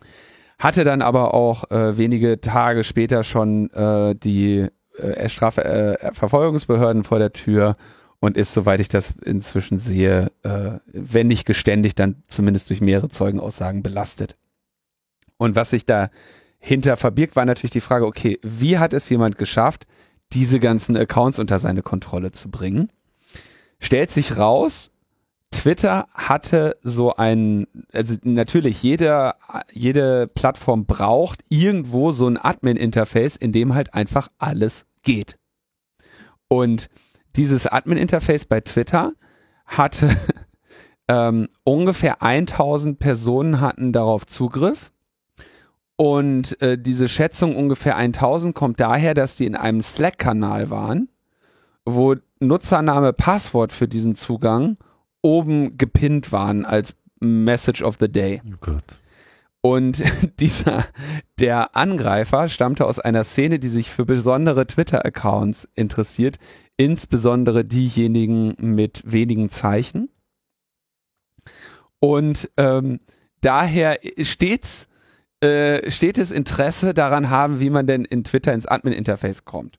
Ja, und ich meine, so, so, so einfältig wie dieses Interesse an Twitter-Accounts mit einstelligen Zeichen ist, äh, so, so einfältig war dann eben auch die Idee, äh, diesen Zugriff auszunutzen für diesen Bitcoin-Scam, ähm, wo man froh sein kann, weil der hätte auch die Kontrolle über den Twitter-Account von Donald Trump gehabt und mit dem. Da bin ich mir nicht so sicher. Meinst du nicht? Äh, ich habe nur Vermutungen gehört, aber offensichtlich scheint es da nochmal okay, eine, das kann sein, dass sie eine besondere Sicherung zu okay. geben. Ähm, davon merkt man nichts, weil dieser Account ja trotzdem ein, Ja, einen schönen Tweet nach dem anderen von sich ja gibt. nicht die Art von Sicherung, wie sie uns vorschwebt, sondern halt nur. Sagen so. wir mal so, mit, wenn du den Twitter-Account von Elon Musk kontrollierst, kannst du damit auf jeden Fall einen größeren Schaden anrichten als 150.000 Euro. Äh, unter Garantie. Also da hätte man allein schon durch Aktien, äh, Betting wahrscheinlich mehr Geld verdienen können, etc. Ne, da hätte man, also allein die richtigen Aktien zu shorten, äh, hätte da äh, viel helfen können. Aber okay, Ja. egal. Ähm, oder äh, sei es auch nur die Twitter-Aktien zu, zu, äh, zu shorten. Aber egal, egal. Ähm, dass die Katastrophe eigentlich hier ist, dass offenbar die Credentials für so ein God-Mode-Admin-Panel in irgendeinem Slack-Kanal rumhängen und du nur eine angestellte Person bei Twitter irgendwie mittels Social Engineering übernehmen musstest, um einen Blick in diesen Slack-Kanal werfen zu können. Und wenn, da muss man wirklich sagen, da ist Twitter, ist tatsächlich, ob wir das wollen oder nicht, eine kritische Infrastruktur für die internationalen Beziehungen und das Wirtschaftssystem und dass da die Credentials in irgendeinem Slack-Kanal hängen, stimmt ähm, mich etwas, verstimmt mich. Ja, da würde einen natürlich auch interessieren, inwiefern das quasi jetzt wirklich Firmenraison war zu der zu dem Zeitpunkt oder ob die Admin-Abteilung da nicht einfach eigene Strukturen entwickelt hat, von der so keiner so richtig was wusste. In beiden Fällen ist es natürlich äh, falsch und scheiße und muss verhindert werden, aber solche Geschichten sind ja meistens dann immer relativ einfach. Also, äh, Credential Sharing schon mal von vornherein für solche Zugänge nicht. Ja, Klar, ohne zweiter Faktor Das solche muss ja- Zugänge nicht. das muss ja auch nicht explizit erlaubt gewesen se- sein, aber es ist halt auch nicht nennenswert enforced worden, so oder so. Dafür machst du zweite Faktoren, ja, da, damit die Leute die nicht auch noch teilen. Ja, aber okay. Das hätte so nicht sein dürfen und jede von diesen tausend Personen hätte spätestens dann, wo sie das sieht, sagen sollen, ist das das Beste, was wir gemeinsam zu schaffen in der Lage sind? Oder können wir hier nach höherem streben? Und das wäre, das ist offenbar bei Twitter nicht in der Unternehmenskultur. Also wir haben Glück gehabt. Hm, Wir waren ja gerade schon bei so schön bei illegalen Datenzugriffen äh, der Polizei auf die Corona-Daten. Ähm, es ist ja äh, dann auch noch ein weiteres Problemfeld, was wir hier haben, nämlich der Zugriff auf die Polizeidatenbanken. Ähm, seit etwas mehr als zwei Jahren treibt hier in Deutschland eine Person oder mehrere ihr Unwesen mit Drohmails an ähm, ja, Personen, die sich nicht in der Öffentlichkeit als stramme Faschistinnen zu erkennen geben. Ähm, die Liste der Zielpersonen ist lang. Ich kann das gar nicht mehr alles äh, vortragen, aber ähm, in Hessen hat das äh, spezifisch äh, betroffen ähm, Seda Bajay Yildiz, ähm, die die Familie von Enver Jimjek vertreten hat, dem ersten Mordopfer der Terrorgruppe, die sich Nationalsozialistischer Untergrund genannt hat oder immer noch nennt. Ähm, die he hessische Fraktionsvorsitzende der Linken Jasmin Wissler und die Kabarettistin Idil Beider. Und in diesen drei Fällen stammten die Daten, die hier diese NSU-Drohmails verwendet haben, aus Datenabfragen, die über äh, diese Datenbanken der Polizei Hessen stattgefunden haben. Mit anderen Worten, wir haben eine Verbindung zwischen einer Gruppe, die sich in der Nachfolge einer rechtsterroristischen Vereinigung sieht und der hessischen Polizei. Jetzt fragt man sich, wie sind denn da eigentlich so die Gegebenheiten bei der Datenabfrage aus solchen Polizeidatenbanken? Tja, äh, seit 2018 gab es in mehr als 400 Fällen Ermittlungsverfahren gegen Polizeibedienstete, die hier unrechtmäßige Zugriffe vorgenommen haben. 400. Und das vor dem Hintergrund, dass sowas eigentlich nie kontrolliert wird. In Hessen wird lediglich bei, je- jede, lediglich bei jeder 200. Datenabfrage die Begründung der Polizistin geprüft. Ja, das heißt, viel. deine Wahrscheinlichkeit ist ein halbes Prozent, dass du in eine Prüfung gerätst. Und diese Wahrscheinlichkeit existiert auch erst seit 2019, wo Hessen das eingeführt hat. In Baden-Württemberg äh, gilt es für jede 50. Abfrage, das heißt, deine Wahrscheinlichkeit ist bei zwei von 100. Beides immer noch sehr geringe Risiken, was mit anderen Worten bedeutet, du hast einen Freizugriff, ja. Und dieser Freizugriff wird nicht nur von ähm, möchte gern äh, terroristischen äh, Drohtätern verwendet, sondern zum Beispiel auch bekannte Fälle in äh, Mecklenburg-Vorpommern, wo Polizisten versucht haben, sexuelle Kontakte mit Minderjährigen anzubahnen. In dem Fall eine 15-Jährige, die sich an die Polizei gewandt hat, weil ihre Bilder im Internet veröffentlicht wurden. Und den Polizisten haben die Bilder wohl auch gefallen. Absoluter Irrsinn, der Datenmissbrauch, der dort stattfindet. Aber gehen Sie bitte weiter, es handelt sich ja hier nur um Einzelfälle. Das sind ja auch Polizisten.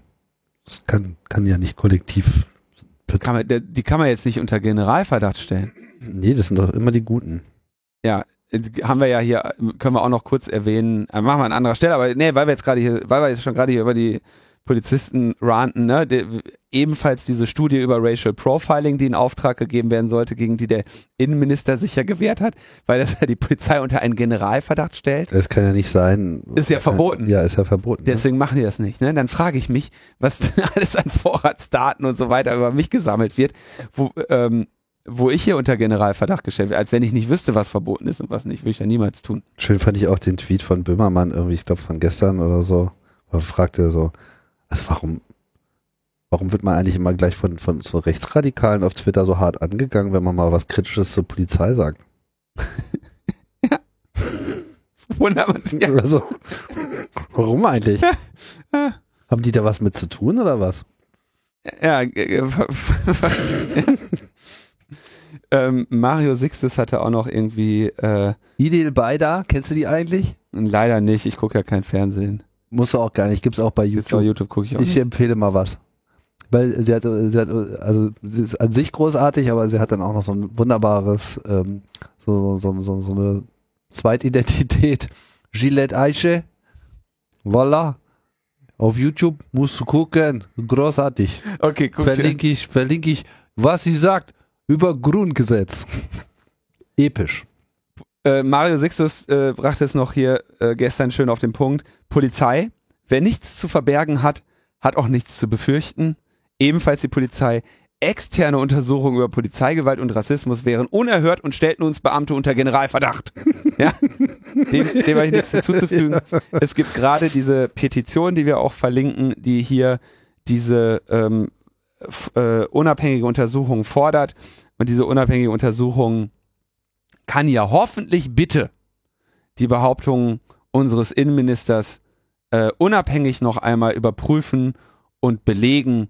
Und insofern sollte sich doch der äh, Innenminister in keiner Form irgendwie dagegen sperren, hier seine Zusicherung über die Integrität der Polizei auch von Dritten unabhängig noch einmal bestätigen zu lassen. Nicht wahr? Auf jeden Fall. Voila. Dann haben wir äh, eine schöne Sache bei Datenzugriffen, betrifft ja den Richtervorbehalt.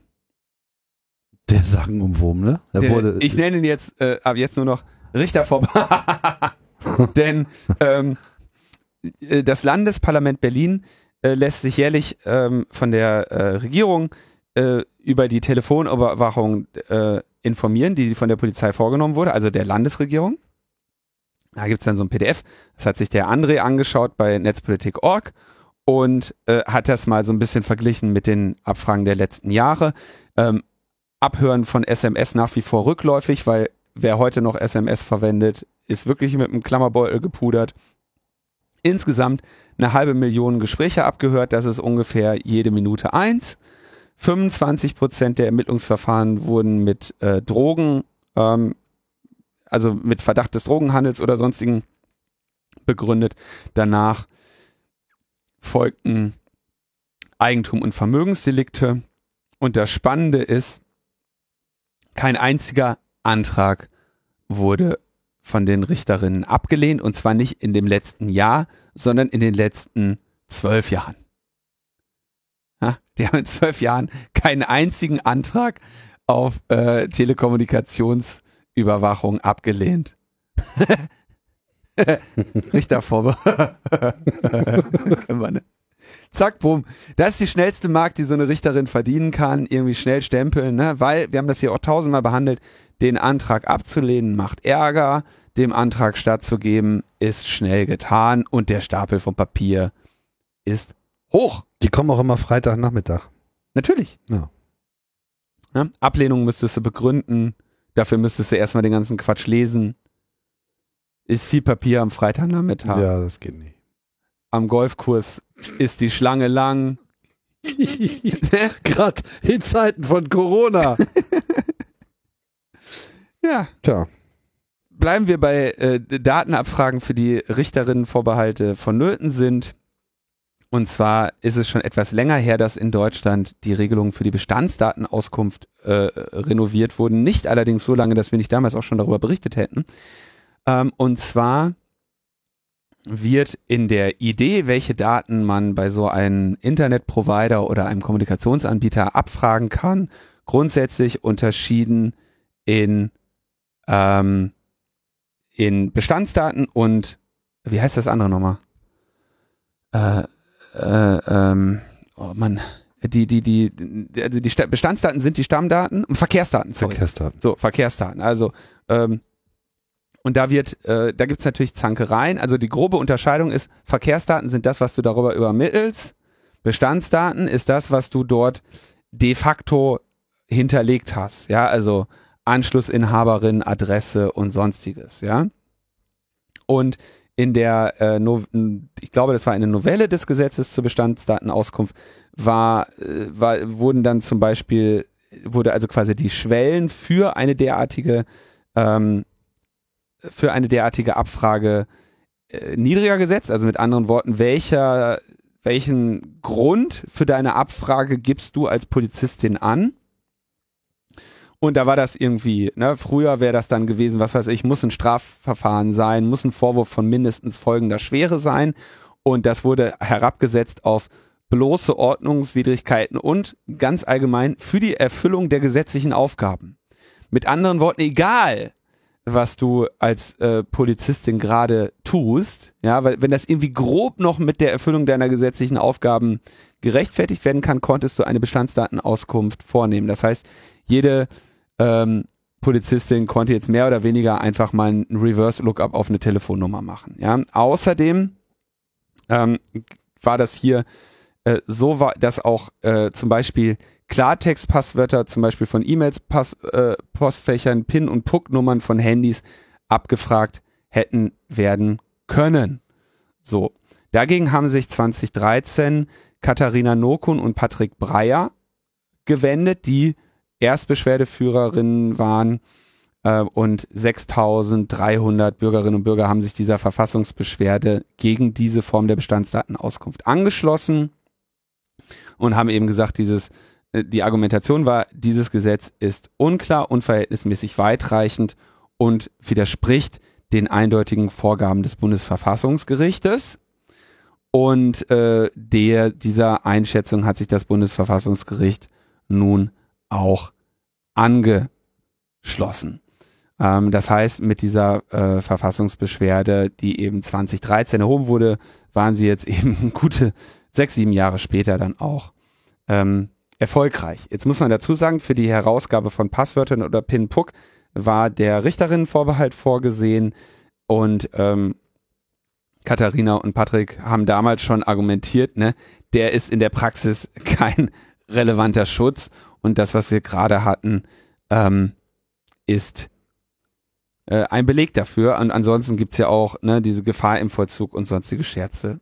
Ja, also das wird neu geregelt werden müssen und es zeigt sich hier wieder einmal, das muss man jetzt Patrick Breyer spezifisch auch nochmal sagen, das ist jemand, der sich in diese ähm, ja, Paragraphenreiterei und diese zähen Kaugummis reinbeißt und da auch nicht loslässt und da ähm, teilweise eben ja auch äh, sehr lange dran bleibt, mit, äh, wenn die Themen auch schon längst nicht mehr geeignet sind, sagen wir mal, politisches Kapital daraus zu schlagen, weil nach sieben Jahren ist, ist der Drops echt gelutscht.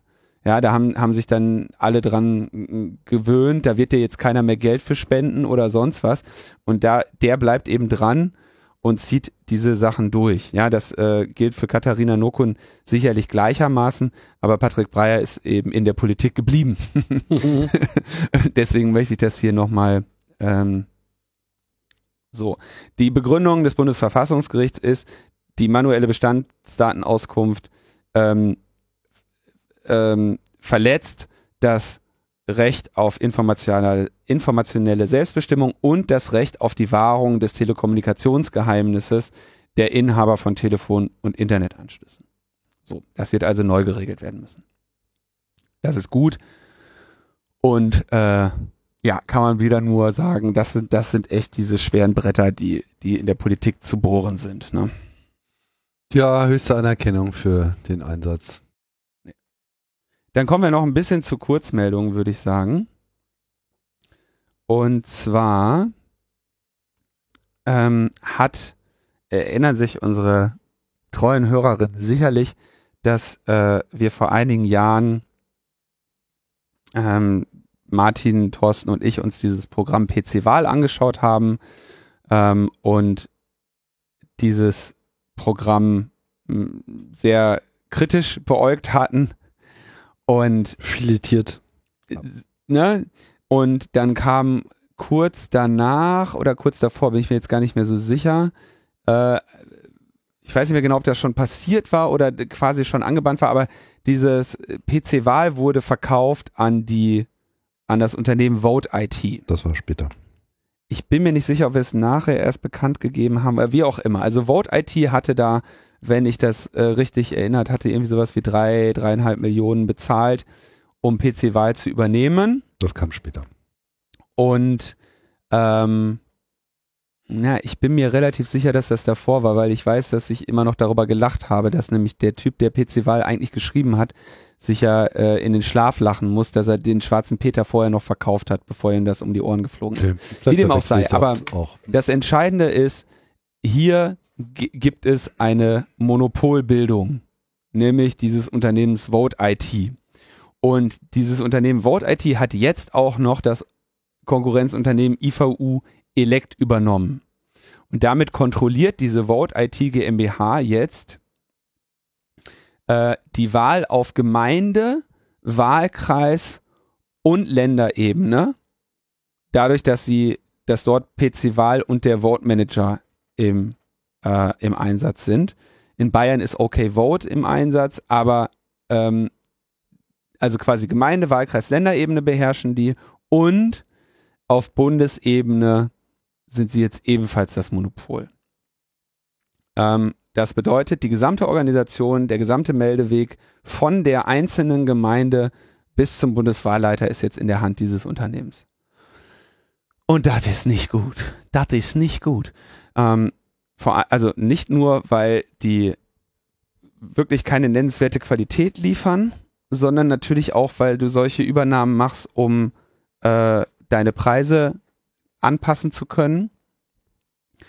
Und weil du, wie wir ja immer wieder betont haben, diese kritische Infrastruktur einfach nicht in privater Hand haben willst. Wir haben uns damals hingestellt und haben gesagt, geht doch bitte hin, ja, was ihr diesen Unternehmen an Lizenzkosten bezahlt für diesen ganzen Mist, wenn ihr das in ein Open Source Projekt schaufelt, ja, wo die Universitäten der Bundesrepublik Deutschland ähm, die Sicherheitsarchitektur beisteuern können, wo die Mathematikerinnen, äh, die ähm, Auszählungsalgorithmen prüfen können, weil es ging ja nicht nur darum, dass wir damals gesagt haben, hier das Ding ist unsicher und trivial äh, zu, zu übernehmen, sondern es geht ja auch darum, ist das, was dieses Programm am Ende ausrechnet, überhaupt korrekt? Und da das Programm nichts anderes jemals richtig gemacht hat, stellt sich die Frage, ob das überhaupt eine komplexere Wahl korrekt auswerten kann. Und wir erinnern uns, wir haben auch damals darüber berichtet, dass es da ähm, Bemühungen gab, das einzusehen oder Auditberichte zu sehen, diese Software mal zu prüfen. All das findet nicht statt. Und es wäre so, es ist so ein Risiko wieder für das Vertrauen in demokratische Wahlen, so einen Mist zu machen. Ja, es geht gar nicht darum, dass am Ende der Russe die Wahl hackt oder dass, dass, dass, dass da am Ende ein Fehler drin ist, sondern dass man es behaupten kann und dem nichts entgegenzusetzen ist. Vor allem gibt es ja jetzt einen neuen Goldstandard, wie das zu laufen hat. Äh, äh, da müsstest du mich drüber aufklären. Naja, wie es bei der Corona-Warn-App gelaufen ist. Ich meine, das kann man alles als Open Source offen entwickeln. Ah, okay, ja, und, ja. Äh, dann ist mir auch scheißegal, ob das die Vote IT GmbH macht oder SAP. Wenn es scheiße ist, dann kriegen sie auf eine Mütze und äh, der ganze Prozess ist offen, zumal man ja hier ohnehin mit öffentlichen Daten arbeitet. Also es gibt überhaupt gar keinen Grund, das Ganze hier in irgendeinem Geheimweg äh, zu verschleiern. Ganz im Gegenteil, man sollte sich darüber Gedanken machen, wie man eben diese Meldung des Wahlkreises möglichst schnell mit unterschriebenen, digital unterschriebenen Informationen, die öffentlich gepostet werden und so weiter, dann kann das jeder zu jedem Zeitpunkt mit der kompletten Meldekette, die sowieso, ich meine, was für eine Meldekette? Ich meine, das schiebst du dann halt einfach ins Netz, dann steht es da halt rum und dann Ja. kann sich das jeder selber zusammenrechnen. Du brauchst diese ganze Software. Und du könntest, du könntest irgendwie sowas Schönes machen wie Git-Clone, Wahlauswertung, nicht. Mhm. ähm, äh, G- Git Pull, dann irgendwie hier Source gleich äh, bundeswahlleiter.de slash Bundestagswahl 2023 oder was auch immer. Und alle Korrekturen, die später noch gemacht werden, weil irgendwas falsch ausgezählt wurde, etc., sind dann auch transparent drin und das kannst du auch sehen, vorher, nachher, pipapo.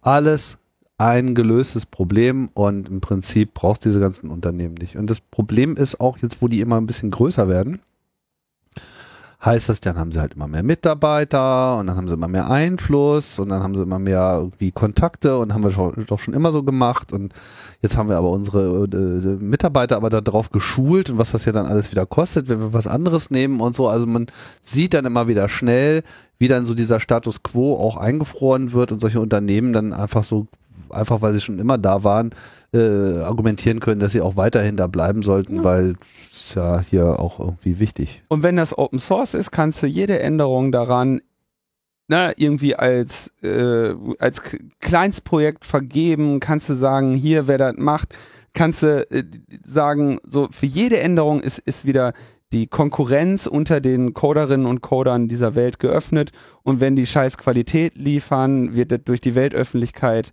auditiert und, und, und, und, da könnte man so schöne Dinge machen. Man könnte so schöne Dinge machen. Aber nein, aber nein, wir machen das lieber, wir machen das lieber anders. Ja, und vor allem, wir könnten auch weiterhin mal den Vorreiter spielen in der Abteilung transparente Wahlen, weil ich meine, Ja. wir sehen ja nun auch gerade, wie es in den USA abgeht.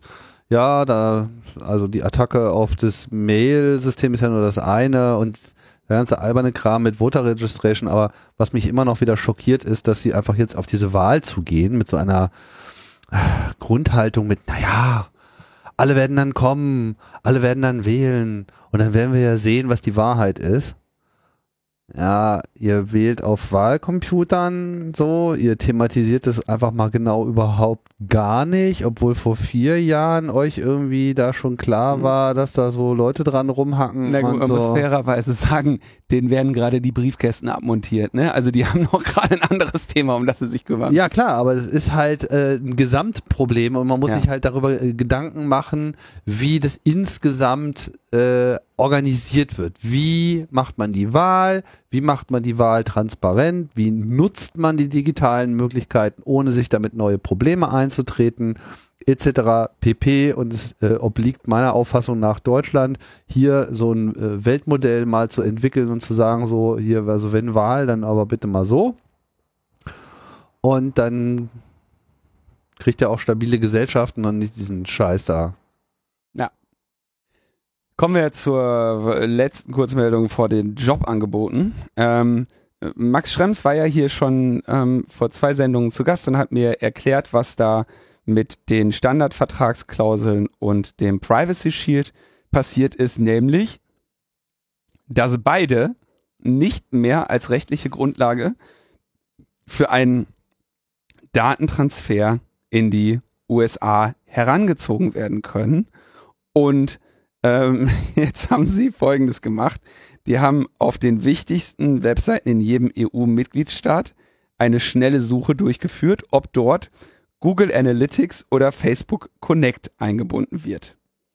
Und ähm, dann haben sie bei den zuständigen Aufsichtsbehörden jeweils eine Beschwerde eingereicht. 101 Stück an der Zahl mit der Begründung, dass die Ausleitung dieser Daten für den Betrieb dieser Seite nicht nötig ist nicht, und deswegen ne, gibt es keine, keinen Grund, das zu tun und äh, sagen, ja, es gibt eben keine gültige Rechtsgrundlage mehr für diesen Datentransfer, weil der weder nach Privacy Shield oder äh, also weil der sich entweder auf den Privacy Sheet oder auf die Standardvertragsklauseln bezogen hat. Die sind ungültig, deswegen gibt es keine Rechtsgrundlage dafür. Zweitens gibt es diese US-Überwachungsgesetze. Drittens ist es nicht notwendig. Vielen Dank, könnt damit aufhören. Ja. Und ähm, ja, dann haben sie noch eine Beschwerde äh, über Google und Facebook äh, losgeworden, weil sie diese Daten überhaupt akzeptieren unter Verletzung der DSGVO, weil das hätten die auch nicht gedurft. Die hätten im Prinzip jetzt, seitdem ihnen die Rechtsgrundlage weg ist, sagen müssen, alles klar, äh, wir müssen jetzt unsere äh, APIs da dicht machen. Ende vom Lied. Bin mal. Also, ja, ich bin mal gespannt, wie das so weitergeht. Terrier, ey. Beißt sich da einfach in die Haxen und lässt nicht mehr los. Das könnte Na, er muss ja. Werden. Was soll er denn machen? Ja. Weil es seine Art ist, meinst du, oder was? Verboten. Ja. so, dann kommen wir ähm, zum letzten Punkt heute und zwar haben unsere Freunde von der digitalen Gesellschaft uns gebeten, ähm, darauf aufmerksam zu machen, dass dort gerade eine Stelle ausgeschrieben ist und zwar nichts anderes als die Leitung der Geschäftsstelle. Dafür wird eine Person in Vollzeit oder zwei Personen in Teilzeit ähm, gesucht und die Aufgaben sind ja für eine funktionierende Vereinsverwaltung sorgen, ja inklusive äh, Mitgliederspenden, Finanzverwaltung, Koordination mit Steuer- und Lohnbüro, aber vor allem natürlich das Planen, Koordinieren der Veranstaltungen, wie zum Beispiel den Netzpolitischen Abend, Fundraising und die Weiterentwicklung der Organisation. Ich denke, insbesondere was die Weiterentwicklung der Organisation angeht, äh, hat die Stelle hier ähm, viele Freiheitsgrade. Ja, ähm, die digitale Gesellschaft stand auch schon mal besser da und ähm, entsprechend kann man hier mit Gestaltungswillen auch viel machen, weil man ja eine mächtige Marke und ein gutes Team hat, was, äh, glaube ich, auf was wieder ausgebaut werden kann und sollte. Also hier gibt es eine Stelle, denke ich, mit ähm, Gestaltungspotenzial. Natürlich auch dem Formulieren von Positionen, Stellungnahmen, Presseinformationen ähm, und die Öffentlichkeitsarbeit. Ja, ich denke, das ist hier eine Stelle mit sehr viel ähm, Freiheitsgraden, die einer ähm, Person, die diese Gestaltungsmöglichkeiten nutzen möchte, äh, für eine Person, die diese Gestaltungsmöglichkeiten nutzen möchte, sicherlich interessant ist. Äh, Bewerbung bitte bis zum 24.8., das ist in wenigen Tagen. Ähm, aber ich kann mir vorstellen, dass hier unter Umständen auch eine, Nach eine gnädige Nachfrist gewährt werden könnte. Ähm, PGP-Schlüssel wird angegeben. Wir haben die Stellenausschreibung bei uns in den Shownotes verlinkt. Ja, das bringt uns zu einem anderen, schon lange nicht mehr gehörten Segment, nämlich den Termin.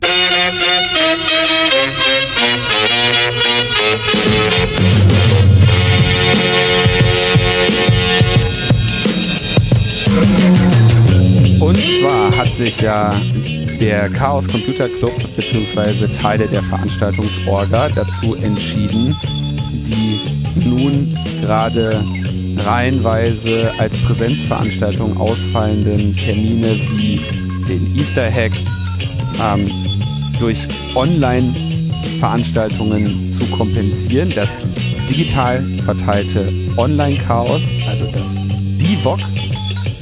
Und ähm, es gab das äh, DIVOC Home Lounge im Mai, es gab das DIVOC Hidden Service im April und es wird jetzt vom 4. bis 6. September das DIVOC Push to Talk geben. Ähm, wie gesagt, ein Online-Event, das sich anstrengt, auch als Community-Versammlung dienen zu können. Website ist dieselbe wie bisher, die.c3bock.de und ähm, könnt euch da ja schon mal so ein bisschen eingrooven. Alright. Das bedeutet, wir kommen zum Ende der Sendung. Wir kommen zum Ende der Sendung und das bedeutet, ich danke. Soll ich machen? Mach mal. Ich danke Jonas, Abdelkader, Volkmar, Christian und Svenne, die mich auch hier in, den, in der Durststrecke ohne Sendung äh, nicht vergessen haben und äh, Grüße freundlich zurück. Genau. Und wir bedanken uns natürlich auch bei allen anderen, die uns nicht äh, vergessen haben, durch regelmäßige Spenden unterstützen und äh, immer wieder aufmunternde Kommentare liefern und auch von so einer Sommerpause nicht äh, allzu frustriert sind. Aber jetzt geht's wieder weiter und jetzt wird äh, auch wieder geliefert, wie es so unsere Art ist. Ne? Ja. Tragt schön eure Masken. Das ist ungefähr die geringste Einschränkung, die euch für die nächsten Monate bevorsteht, wenn ich das mal so freundlich sage. Genau, auch nochmal ein Prozent Akku für die Corona-Warn-App. Spendieren kann auch nicht schaden und so. Und dann schauen wir mal, ob äh, die goldenen Zwanziger nicht vielleicht doch noch ihren Ruf. Tim, hör mir auf mit deinen goldenen 20 Wieso? Da war doch auch Depression und so weiter. Und danach wurde nur noch gefeiert. Wann? Hm? Wann war das? Wann kommt das? 2023 oder wann? Es kommt in dem Moment, wo du nicht mehr damit rechnest. Der war schon längst. okay. Tschüss Leute, bis bald. Haltet die Ohren steif und die Masken über der Nase. Bis denn. Ein kritischer Arzt, ein schwuler Soldat, eine Kämpferin für ein Großkalifat, eine Fridays for Future, Schulschwänzerin, eine Querschnittsgelähmte, Bauchtänzerin, ein Generalsekretär, auf Jagd nach Stimmen, ein YouTuber, eine YouTuberin, ein Kampfhundtrainer, ein russischer Hacker, ein Identitärer und Boris Becker, die treffen sich alle auf Twitter und dann schreien sie sich an.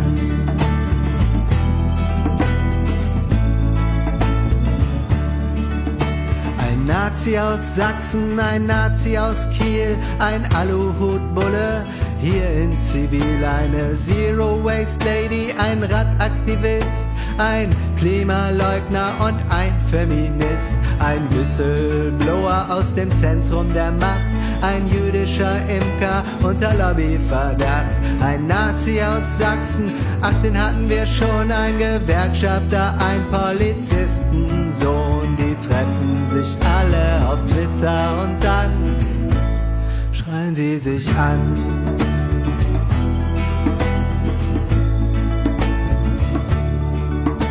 Ein CO2-neutraler Jungliberaler, ein alter MC, ein Autofahrer, ein Bot, ein Impfgegner und ein Journalist, ein Pharmavertreter, ein Kabarettist, eine Hebamme und ein IT-Spezialist. Kann aber auch sein, dass das der gleiche ist ein Ex-Banker und ein Ex-Offizier, eine Ex-Homöopathin und eine Ex von mir. Die treffen sich alle auf Twitter und dann schreien sie sich an.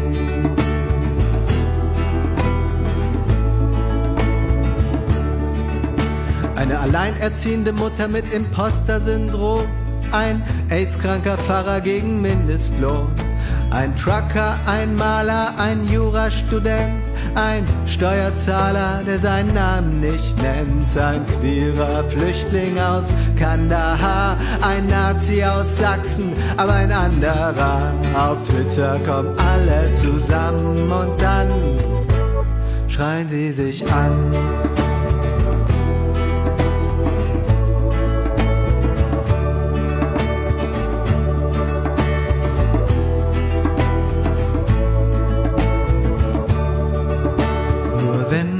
Stirbt, dann wird es kurz still, ein großer Mensch ist gegangen.